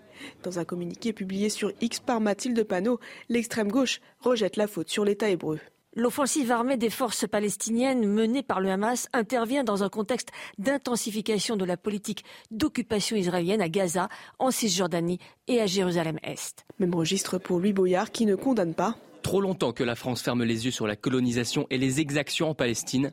Trop longtemps que la France renvoie dos à dos la violence de l'État israélien et celle de groupes armés palestiniens. Pour Jean-Luc Mélenchon, il déplore la violence contre Israël et à Gaza.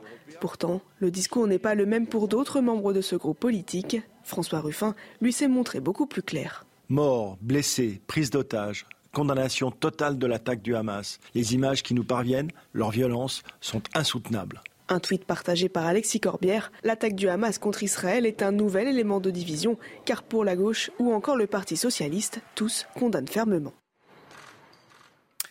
Voilà, réaction euh, de LFI. Hier, on regardait. Mmh. C'est une réaction euh, qui s'est fait attendre, c'est le moins qu'on puisse dire, et qui aujourd'hui, en ce dimanche, et même dès hier, suscite une certaine polémique. Réaction rapide, euh, néanmoins, puisqu'on a eu assez rapidement mmh. ce communiqué donc de, de, la France insoumise, et puis différentes réactions que nous avons pu voir ensemble sur sur les réseaux sociaux. Voici le communiqué qui nous a été transmis dans la journée d'hier. Il faut le noter tout de même, et cela a été rappelé dans le sujet euh, la position de François Ruffin qui s'est distingué de ses camarades en, exprimant une condamnation totale de l'attaque du, Hamas. Alors, est-ce qu'on peut euh, s'étonner de cette prise de position de, la France insoumise? Non, euh, malheureusement, puisqu'ils utilisent la rhétorique qu'ils utilisaient déjà il y a plusieurs années pour parler du conflit israélo-palestinien, puisque d'ailleurs, et je l'ai rappelé en début d'émission, il faut distinguer à la fois le conflit euh, israélo-palestinien mhm. et ce qui s'est passé avec euh, euh, cette offensive barbare, on pourrait la qualifier ainsi, du Hamas. Mais eux font le lien et je suis retourné dans, les archives. Les archives font, font, toujours mal en, mhm. politique ah pour tenter de comprendre les images justement la, rhétorique qui est utilisée en ce moment par des députés de, de la France insoumise pour tenter de comprendre pourquoi ils ont euh, ce, positionnement. Et il y a quelques années, Alexis euh, euh, Corbière expliquait, je le cite, concernant la stratégie de la gauche radicale par rapport au, positionnement qu'ils peuvent avoir sur ce conflit israélo-palestinien. Il est faux de croire, donc je cite Alexis Corbière, qu'on arrive à mobiliser dans les banlieues grâce à la Palestine. Euh, donc, euh, donc, donc c'est intéressant de, de, comprendre euh, pourquoi ils ont ce positionnement-là et dans quel but ils ont ce positionnement-là. Et vous avez compris évident. très rapidement que c'est dans un but électoraliste. Samuel, le joyeux, cette réaction, cette prise de position de, de LFI D'abord, il faut être très clair. en ce qui concerne la condamnation d'un acte terroriste, il ne peut pas y avoir de mais il ne peut y avoir aucune justification. Euh, tout euh, argumentaire qui viendrait justifier le fait de cibler 350, de tuer 350 civils, c'est évidemment indigne, d'abord. Ensuite, c'est, euh, je crois, jouer avec le feu. On voit déjà sur les réseaux sociaux des centaines de messages euh, antisémites qui veulent finalement euh, jouer sur le territoire français, euh, le, finalement rejouer le match sur le territoire français. On voit, on en parlera tout à l'heure je mhm. crois, mais le, NPA et, au-delà de ça, c'est satellite dans les universités, parce que moi je pense à la sérénité, à la sécurité des, étudiants juifs euh, qui vont euh, aller sur les campus demain, qui vont retourner sur les campus. il y a aujourd'hui des gens, oui, qui vont vouloir rejouer cela, évidemment mm. pas de la même manière, mais en tout cas par de la violence verbale, à tout du moins, dans les universités. Donc tout ce qui n'est pas de la tolérance zéro mm. euh, en ce qui concerne des attaques terroristes euh, est évidemment euh, un, immense danger. Et, pour rebondir, 91% des étudiants juifs de France disent avoir déjà été victimes d'un acte antisémite au cours de leur scolarité. C'est un sondage publié dans le, Parisien. Oui, c'est un, sondage que l'UEGF a, a commandé. absolument, absolument. C'est effectivement, on sait aujourd'hui que euh, propager la haine d'Israël, euh, c'est un moteur, un moteur essentiel euh, de l'antisémitisme et en particulier de celui qui sévit dans les universités. Donc là, je crois qu'avec ces prises de position-là, il y a une ligne rouge qui a été franchie clairement par la France insoumise. D'ailleurs, on le voit, vous l'avez dit, il y a des réactions qui vont se démarquer de la ligne, ce qui est à noter parce que c'est quand même extrêmement rare. Et on a tout à l'heure euh, un député euh, socialiste, euh, en l'occurrence, qui a dit qu'il réfléchissait mm. au retrait de la NUPES, et Jérôme Gage tout à l'heure sur RCJ. Donc je crois que quelque chose d'important se joue, une ligne rouge, mm. celle du refus, non pas de condamner l'antisémitisme, ça on avait l'habitude, mm. mais de condamner le terrorisme. Et l'autre chiffre, c'est 83% redoutent des actes et, violences de l'extrême gauche. Ce n'est pas un chiffre anodin non plus. Absolument. Et ben, quand on voit le, communiqué, euh, là, pour le mm. coup, du, NPA, on va en parler dans quelques euh, instants. On va en parler, mais qui est, clairement une apologie. Ce qui est, ce qui est, ce qui est terrible, c'est que euh, ces dernières années, là, je parlais d'Alexis Corbière, il y a eu quelques voix comme cela à, gauche, à l'extrême gauche, pour, pour expliquer à, cette gauche radicale, attention, là, on est en train de verser dans, dans l'électoralisme et la position de, de, de, François Ruffin est, cette dernière, c'est-à-dire mm. qu'il faut avoir une position franche. Euh, condamner euh, ce qui, ce qui, ce qui s'est passé et, et, ne pas, dans ce, ce genre de circonstances, Enfin, euh, vous vous rendez compte de, de, de, de quoi on parle euh, Verser dans, dans, une forme d'électoralisme pour penser aux prochaines élections. C'est-à-dire qu'il y a tout de même des, des personnalités politiques dans notre pays qui ont des réactions pour, en pensant à demain. C'est-à-dire qu'ils se positionnent aujourd'hui pour ensuite, effectivement, tenter de gagner des, des, des voix et tenter de gagner de prochaines élections. Yves, Yves de Je crois que là, on est au-delà, malheureusement, euh, même euh, du Ce qui est possible. jeu électoral. Ce qui est possible. On est au-delà. On est mais, face. mais Florian Tardif a, a raison, on peut pas. on Non, non, peut ça pas existe. négliger. Ça existe, On évidemment. peut pas le négliger. Mais on est au-delà. Ça va plus loin, si vous voulez. On est face à une tragédie avec des, des enlèvements, des exécutions sommaires. Et c'est pas fini. Euh, hein. et c'est et c'est pas fini. Donc on n'est pas face à, on n'est pas dans le conflit israélo-palestinien à prendre une position là. On est face à un drame humain. Et donc là, pour moi, la France insoumise sort du champ démocratique. Tous les partis démocratiques, même le Rassemblement national, euh, qui n'est pas euh, pourtant un parti euh, avec lequel Israël, ils n'ont pas de relation, ils n'ont pas le droit quasiment d'en- d'envoyer leurs dirigeants en Israël, le Rassemblement national. Pourtant, ils ont une prise de position responsable face à une tragédie pareille. La France insoumise devient la France soumise à une forme de, de diktat euh, islamisant. C'est- ce qu'on a appelé l'islamo-gauchisme, et à mon sens, ça va au-delà euh, des intérêts purement électoralistes. Alors, euh, euh, on va revenir sur ce débat, mes priorités, euh, évidemment, euh, au direct. On, on va retrouver euh, le meilleur euh, Habib, euh, qui est euh, député. Et euh, pourquoi euh, on voulait absolument avoir meilleur Habib Parce qu'un franco-israélien de 26 ans pourrait être détenu par le Hamas. Euh, bonjour, euh, meilleur euh, Habib. Vous avez pu rentrer en, contact avec la famille de ce jeune franco-israélien. Racontez-nous. Puis après, je souhaiterais aussi dire un mot sur, sur les insoumis et sur l'université. Mais je vais commencer par le plus grave. C'est qu'on a sans doute un, voire deux, je vous donne l'information presque en live, parce que je viens d'avoir la famille de la deuxième jeune fille, français. Donc on a un français, un, un garçon d'origine française qui est né à Bordeaux. J'ai longuement eu euh, son papa qui m'a expliqué qu'il n'avait plus de nouvelles depuis euh, hier, le jour de Shabbat à 9h, euh, où il leur a envoyé un message de détresse. Il était un des organisateurs de la rêve party. Et il leur a dit Je vous aime, etc. Parce qu'il ne répondait pas au téléphone. Parce que tout simplement, vous savez, hier, c'est un jour très particulier. C'est le Shabbat et la majorité du peuple juif n'a pas de téléphone, ne prend pas, en particulier un jour de Simchat Torah, le jour de la joie de la Torah. Donc, euh, après, son frère, qui était inquiet évidemment, a, ouvert le téléphone.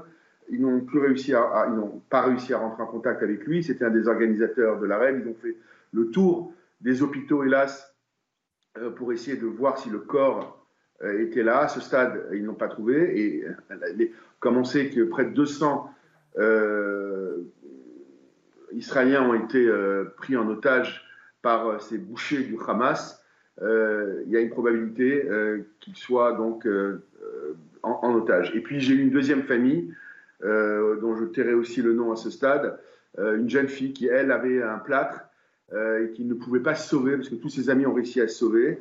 Et elle, alors, une amie, elle, elle appelait son père en disant je t'aime, je t'aime, etc.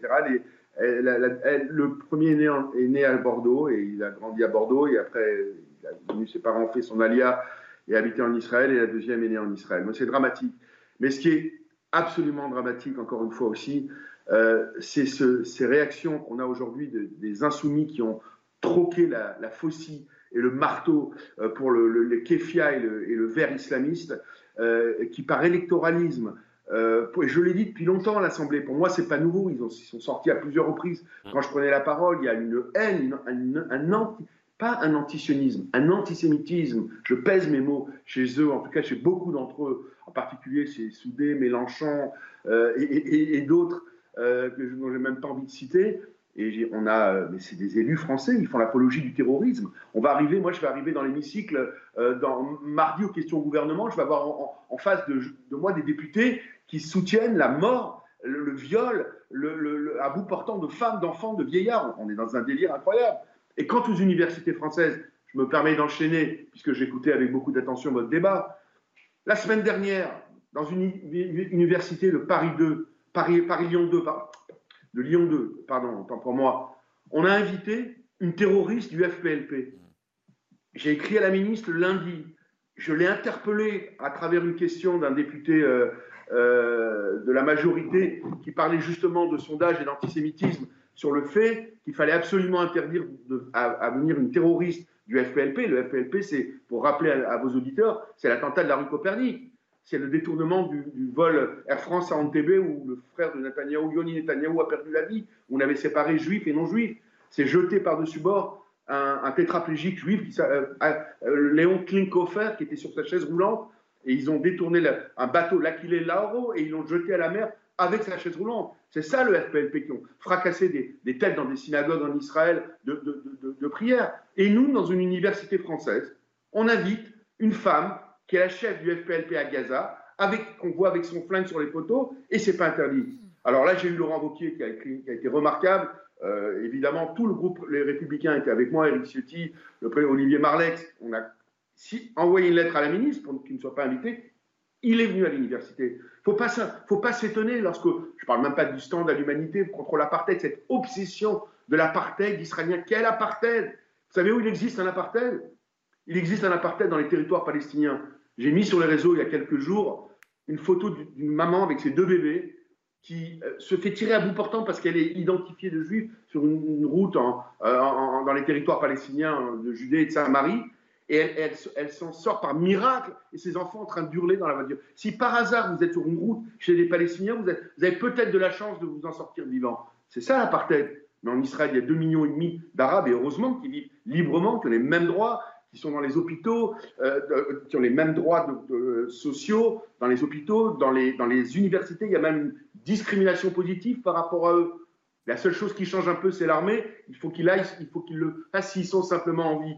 On parle d'apartheid en Israël et cette extrême gauche chez nous, et on tue pendant ce temps-là. Merci. Les images, elles ont été oui. Merci, merci beaucoup, euh, Meilleur euh, Habib. Je rappelle que vous êtes député LR des, des Français établis hors de France, euh, qui comprend notamment Israël. Merci de ce témoignage et surtout de ces dernières informations concernant ce jeune franco-israélien de 26 ans qui pourrait être détenu par le Hamas. Merci beaucoup. Petite action très rapide avant de partir en, en publicité. On, reprendra évidemment le débat politique avec, euh, et, les réactions politiques avec notre ami Florent Tardif, mais très rapidement, euh, vous avez quelle, une minute. Non, mais ce qui vient d'être dit est, très très fort. Et sur, euh, pour rebondir sur le débat politique français, c'est sûr que l'attitude de la France insoumise dépasse les bornes parce qu'on parle effectivement de terrorisme. C'est un peu comme s'ils avaient applaudi à l'attentat du mhm. Bataclan. Enfin, ça n'a juste absolument ni queue ni tête.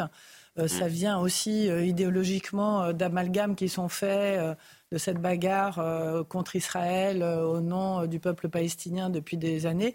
Et ce que je voudrais juste dire, c'est que maintenant, il est temps que la NUPES explose. Mhm. C'est-à-dire que les autres membres, de, les autres partis politiques membres de cette coalition, pour moi, ne peuvent plus aujourd'hui cohabiter mhm. avec euh, un parti euh, qui tient euh, ce type de position. C'est juste pas possible. Il, je vous donnerai la parole juste après parce qu'en fait, Samuel, le joyeux, doit, doit, nous quitter. Dans quelques instants, une, dernière réaction, Samuel. Simplement, simplement dire que si la LFI, la France Insoumise, fait ça par électoralisme, c'est bien mal. Et pour avoir les voix des quartiers populaires, je crois que c'est aussi bien mal connaître les quartiers populaires. Nous, on travaille euh, dans les quartiers avec des associations de quartiers et ça n'a jamais été vrai et c'est toujours pas vrai euh, qu'on fait voter en masse les jeunes de quartier, en particulier les jeunes musulmans, euh, en faisant l'apologie ou en atténuant le terrorisme palestinien. Ça n'a jamais été vrai et ce n'est pas vrai. c'est aussi une insulte envers ces jeunes de quartier euh, qui ont euh, bien d'autres préoccupations que de vouloir euh, soutenir le Hamas. Et j'en profite, Samuel, puisque vous êtes là, le Conseil représentatif des institutions juives de France a appelé ce matin à un rassemblement demain soir à, Paris, au lendemain donc, de, cette offensive. On y sera et on y appelle également, évidemment. On va marquer une pause dans cette édition spéciale. On se retrouve dans, dans quelques instants, évidemment. A tout de suite.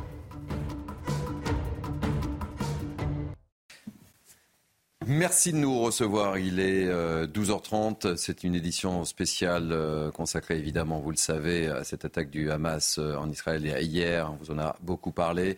Je vous représente mes invités pour commenter cette actualité ô combien lourde. Valérie Lecap qui m'accompagne, Noémie Lioua, Samuel Lejoyeux qui nous accompagne tout à l'heure, Yves de Ray, Harold Iman et Florian Tardif. Mais tout de suite, on fait un point sur les toutes dernières informations justement concernant cette attaque avec vous, Isabelle Piboulot. Parmi les nombreuses réactions internationales, le pape François demande à son tour que les attaques cessent depuis hier. Côté israélien, les affrontements du Hamas ont fait plus de 350 morts et plus de 1800 blessés. Dans la bande de Gaza, on dénombre plus de 310 morts et près de 2000 blessés. Ce matin, l'artillerie israélienne a frappé le sud du Liban en réponse à un tir en provenance de cette zone. À noter que le Hamas est implanté dans le sud du Liban. Par ailleurs, le Hezbollah a annoncé dans un communiqué avoir attaqué à l'aide d'un grand nombre d'obus d'artillerie et de missiles guidés trois positions euh, israéliennes dans un secteur contesté à la frontière entre le Liban et Israël.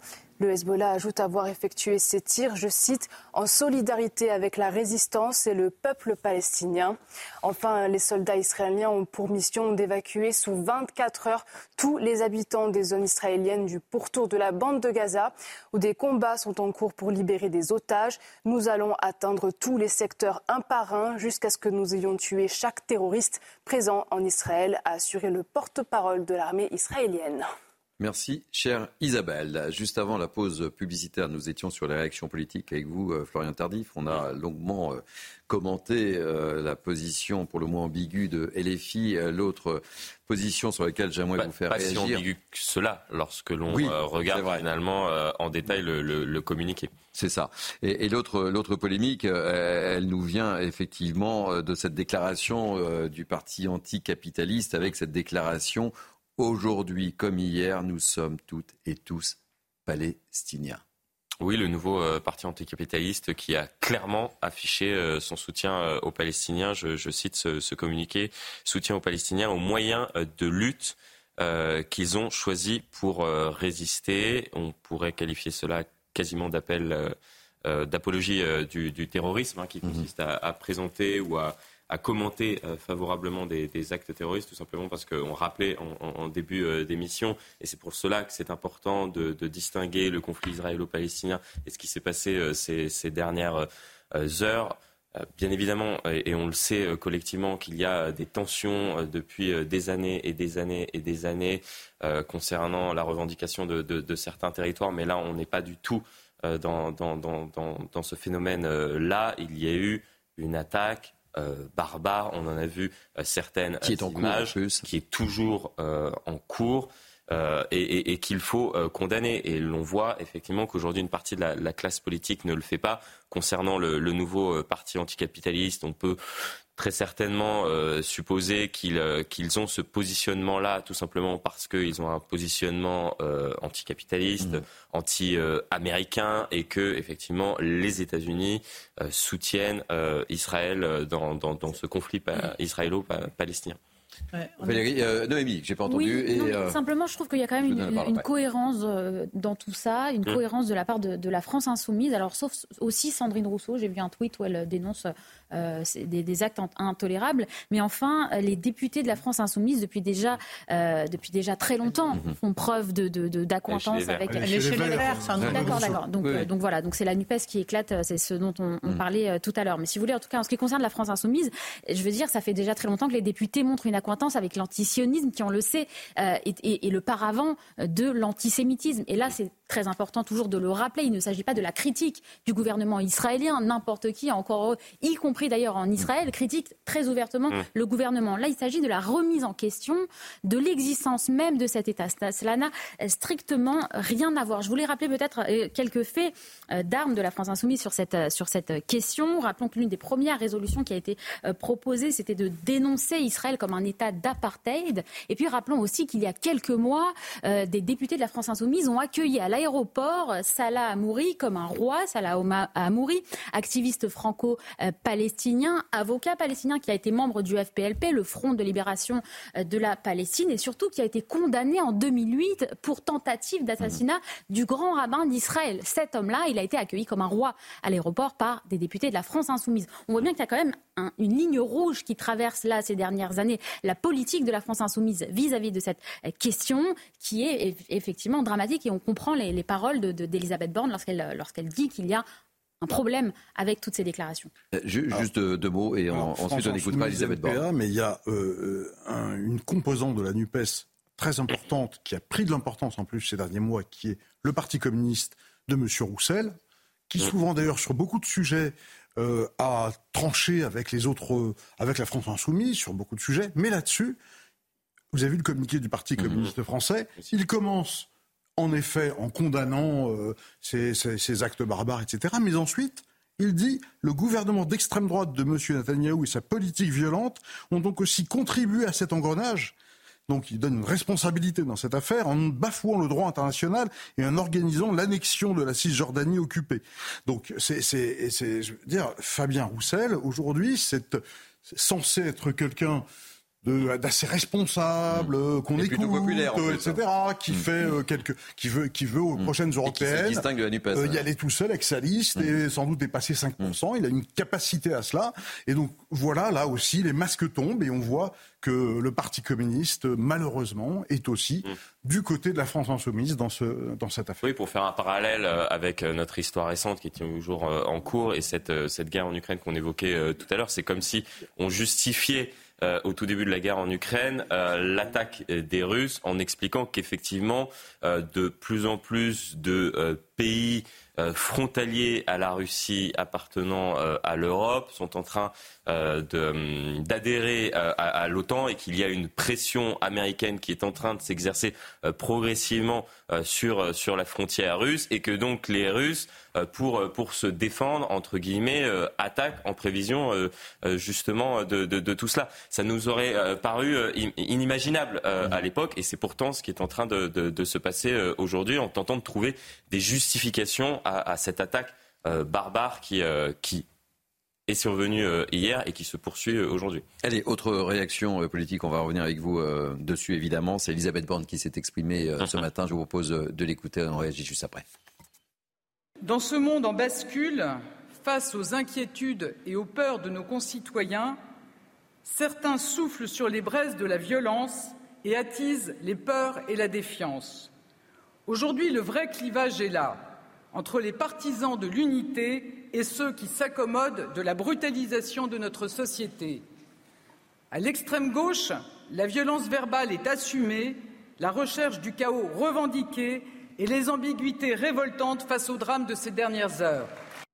Florian Tardif, réaction. Elisabeth Borne qui est même allée euh, un cran plus loin puisqu'elle a été euh, interrogée par, euh, par l'un de nos, confrères suite donc à, cette intervention au campus de Renaissance à, Bordeaux en expliquant que l'antisionisme de la, France insoumise puisqu'elle ciblait le, parti notamment de, enfin le mouvement politique de, Jean-Luc Mélenchon est, parfois une façon aussi de masquer une forme d'antisémitisme, des propos très forts, très clairs, effectivement, qui, qui condamnent cette, cette prise de, de, de position de, de la France insoumise qui tranche avec, euh, avec les positions euh, de, de, la classe politique française dans son ensemble, même si effectivement on, on a décelé euh, une certaine ambiguïté chez, chez le Parti communiste, aucune ambiguïté concernant le nouveau parti anticapitaliste. le câble. Non, mais le risque de tout ce qu'on est en train de se dire, c'est que effectivement cette attaque terroriste, mmh. violente, meurtrière, barbare, et qui amène à une condamnation euh, sans aucune retenue et totalement évidente, que cet acte-là soit ramené au débat sur, euh, sur le conflit israélo-palestinien, parce que c'est ce qui est en train de commencer à se faire, en fait. C'est-à-dire mm. que quand euh, l'extrême gauche ou le Parti communiste mm. Euh, commence à parler du fait que Netanyahou est d'extrême droite, il n'a pas complètement tort non plus. Si vous voulez, la, la, mm. difficulté de tout ça, c'est qu'on va perdre de la nuance. Ça mm-hmm. risque de mm. radicaliser les positions, en fait. Parce qu'on ne peut pas dire non plus que Netanyahou a été le meilleur dirigeant euh, qu'Israël ait connu. Euh, la moitié de sa population est contre lui, c'est fracturé. Il y a les réservistes eux-mêmes qui sont quand même extrêmement là pour défendre leur pays qui se sont mis en grève. On ne peut pas non plus mm. euh, dire que Netanyahou euh, est le Dieu vivant euh, qu'Israël attendait. Donc il va falloir, de façon responsable et rigoureuse, entrer dans un débat où on ne mélange pas tout. Voilà. Donc oui, il faut condamner totalement mm. cette attaque, il n'y a pas de doute, et l'attitude de LFI est absolument inexcusable.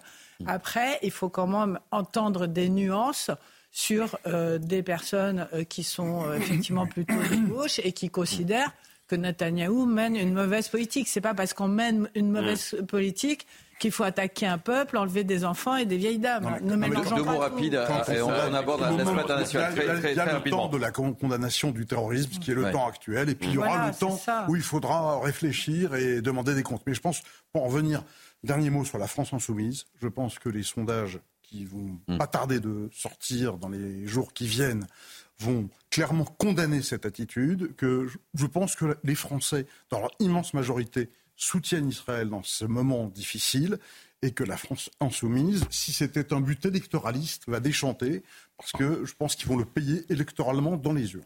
Allez, on va aborder très rapidement, il nous reste 8 minutes. Je voudrais qu'on soit totalement complet dans cette édition euh, spéciale. Ce sont les, réactions euh, nombreuses également euh, à l'étranger. De nombreuses capitales dans le monde ont condamné avec vigueur donc ces attaques du Hamas. On, le voit, là c'est Rome.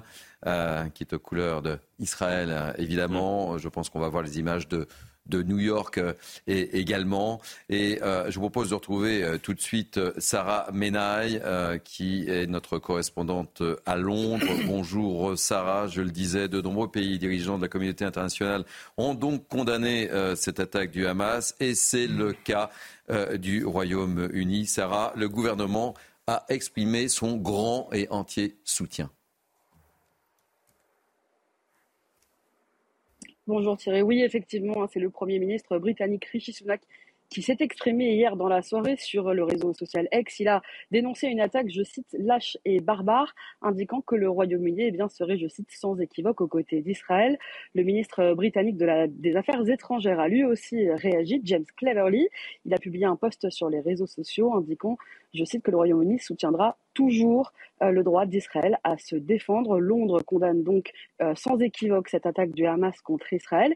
Et puis ce dimanche, la ministre britannique de l'Intérieur, Suella Braverman, a elle eh bien, annoncé euh, augmenter le nombre de patrouilles de la police londonienne après un certain nombre d'incidents, puisque dans la nuit, eh bien, un certain nombre de vidéos ont circulé sur les réseaux sociaux, montrant notamment eh bien, des gens dans la rue brandissant le drapeau palestinien ou klaxonnant encore le klaxon hein, de, de, leur voiture dans les rues de Londres. Et dans un communiqué, la Metropolitan Police de Londres a indiqué être en contact avec les responsables des communautés religieuses. Et comme à Berlin ou à Paris, eh bien, la sécurité autour des synagogues a été aussi euh, renforcée ici à Londres. Merci beaucoup Sarah Menaille, notre correspondante à Londres. On va prendre la direction maintenant de New York et on va retrouver euh, Fanny Chauvin, notre correspondante permanente. Après l'effet de surprise, c'est le temps des réactions. Les États-Unis qui euh, promettent un soutien sans faille à Israël et notamment un soutien militaire. Joe Biden, dans son discours au ton euh, très ferme, eh bien, euh, ne parle pas de cessez-le-feu ni de désescalade. Le message est clair, c'est le temps de la guerre et les États-Unis mettront tout en œuvre pour aider l'armée israélienne à combattre le Hamas. Et guerre à ceux qui profiteraient de la situation. Le président américain a mis en garde les alliés du Hamas comme le Hezbollah libanais et l'Iran. Le président américain qui euh, s'active en coulisses, il contacte de nombreux chefs d'État euh, de la région. Il veut surtout atténuer l'implication des pays arabes dans ce euh, conflit pour ne pas gâcher les progrès de ces dernières années. En effet, hein, Israël s'était rapproché de pays du Moyen-Orient. Les relations s'étaient réchauffées, notamment avec l'Arabie saoudite les deux pays qui sont en cours de négociation pour normaliser leurs relations euh, diplomatiques. Un rapprochement soutenu par Joe Biden, mais qui devra attendre après ce nouvel embrasement au Proche-Orient. Et je vous rappelle également, et on va le voir euh, à l'écran, euh, cet appel du roi du Maroc qui appelle une tenue d'une réunion d'urgence du Conseil au niveau des ministres des Affaires étrangères arabes. Réaction très rapide autour de, de, ce plateau, puisque ensuite on prend la direction de Tel Aviv avec Ethel, qui est une habitante de Tel Aviv, qui veut réagir. Oui, bah écoutez, c'est intéressant là ce qu'on a vu sur les États-Unis parce que quand même, Joe Biden, euh, on verra s'il aura toute la latitude de, de, faire ce qu'il promet, mais en tout cas là, véritablement, il a, il, a, il a, un discours qui est très clair. Il promet à Israël qu'il va aider économiquement, militairement, jusqu'au bout, un soutien sans faille. C'est évidemment un message qui est envoyé euh, au Hezbollah, c'est un message qui est envoyé euh, au régime des Mollahs. c'est une façon de dire nous soutiendrons Israël quoi qu'il arrive. Et attention si vous décidez d'ouvrir d'autres fronts parce que nous serons là, nous serons aux côtés d'Israël.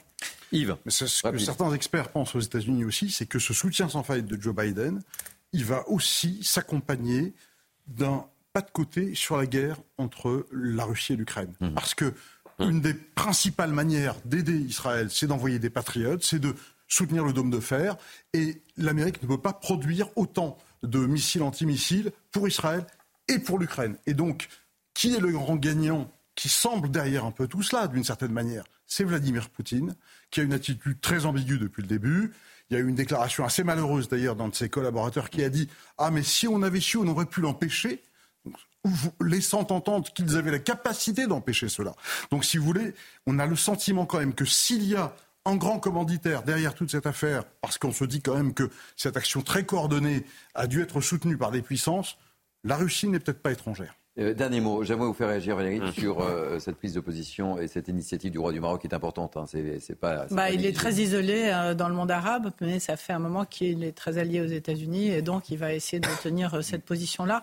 Pour rebondir sur ce qui vient d'être dit, on avait vu pendant la première guerre contre l'État islamique et le terrorisme cet axe Syrie, Iran, Russie dont on a beaucoup parlé hier. La Russie avait aidé à combattre aussi. Il y a les États-Unis en face avec le monde occidental. Donc on est dans cette configuration-là qui se répète. On est dans un monde très instable, mm. très dangereux, extrêmement dangereux. Tout peut s'embraser assez rapidement. Et euh, effectivement, on est de nouveau dans un affrontement euh, Russie-États-Unis d'une certaine façon en allant plus loin.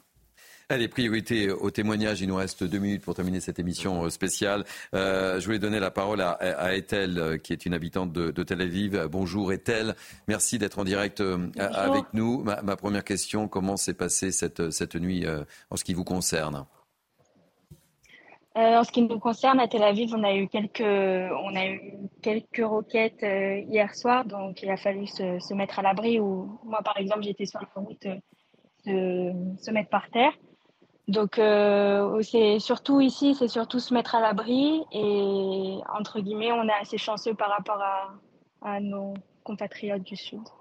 Donc, euh, donc non, c'est tendu. Il n'y a, y a, rien à dire euh, de plus. Et, bien sûr, on a beaucoup de peine pour tout ce qui se passe dans le Sud.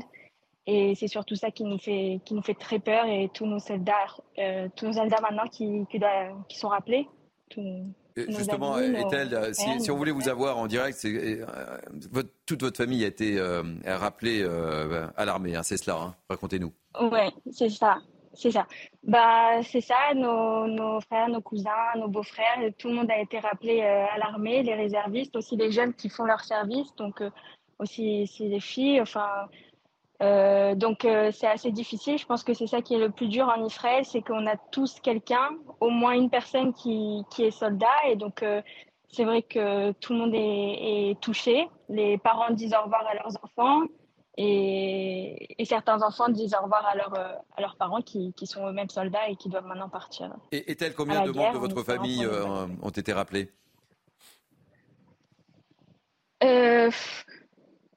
Là, je peux vous dire de réservistes, euh, de ma famille, 7. 7. Je parle même pas des amis. Ouais. Et dans quel état d'esprit euh, êtes-vous? Euh, moi, personnellement, je suis dans un état d'esprit ben, un peu choqué de tout ce qui se passe et surtout, surtout, j'ai beaucoup d'espoir que que tous nos soldats ils, reviennent euh, en bonne santé et qu'ils ramènent la, maintenant le mal est fait donc on a beaucoup beaucoup de victimes mais au moins qu'ils ramènent euh, euh, les kidnappés et, et qu'on ait des bonnes nouvelles quoi qu'on ait des, des, miracles. Donc c'est surtout l'angoisse pour ceux qui, qui, sont au front et nous à l'arrière on essaye de faire le maximum pour on essaye voilà de faire des collectes de choses qu'on peut amener dans le sud qu'on peut amener aux soldats pour au moins faire un effort de guerre comme on peut et, et protéger les enfants qui sont ici et, on le dit depuis euh, deux heures que nous sommes dans cette édition spéciale. Malheureusement, ce conflit risque d'être beaucoup plus long qu'on ne l'imaginait et qu'on l'évoquait hier. C'est ça. Bien sûr, on, croit toujours à, un retour rapide, mais c'est vrai que là, l'ampleur des choses, je pense qu'on a. Et c'est pas seulement nous, nous les, expatriés, enfin les, Français qui sont venus ici. Je pense que les Israéliens aussi voient que l'ampleur des choses, c'est vraiment, c'était le cauchemar pour tout le monde. Et, euh, et, le cauchemar est en train d'être euh, réel. Donc, euh, ouais, l'ampleur des choses est assez, assez grosse. Donc, ouais. Merci beaucoup, euh, Ethel. On voulait terminer cette édition spéciale avec vous, évidemment. Je rappelle que toute une bonne partie de, de votre famille a été rappelée. Ainsi se termine cette édition spéciale. Euh, merci beaucoup. Euh, merci à vous.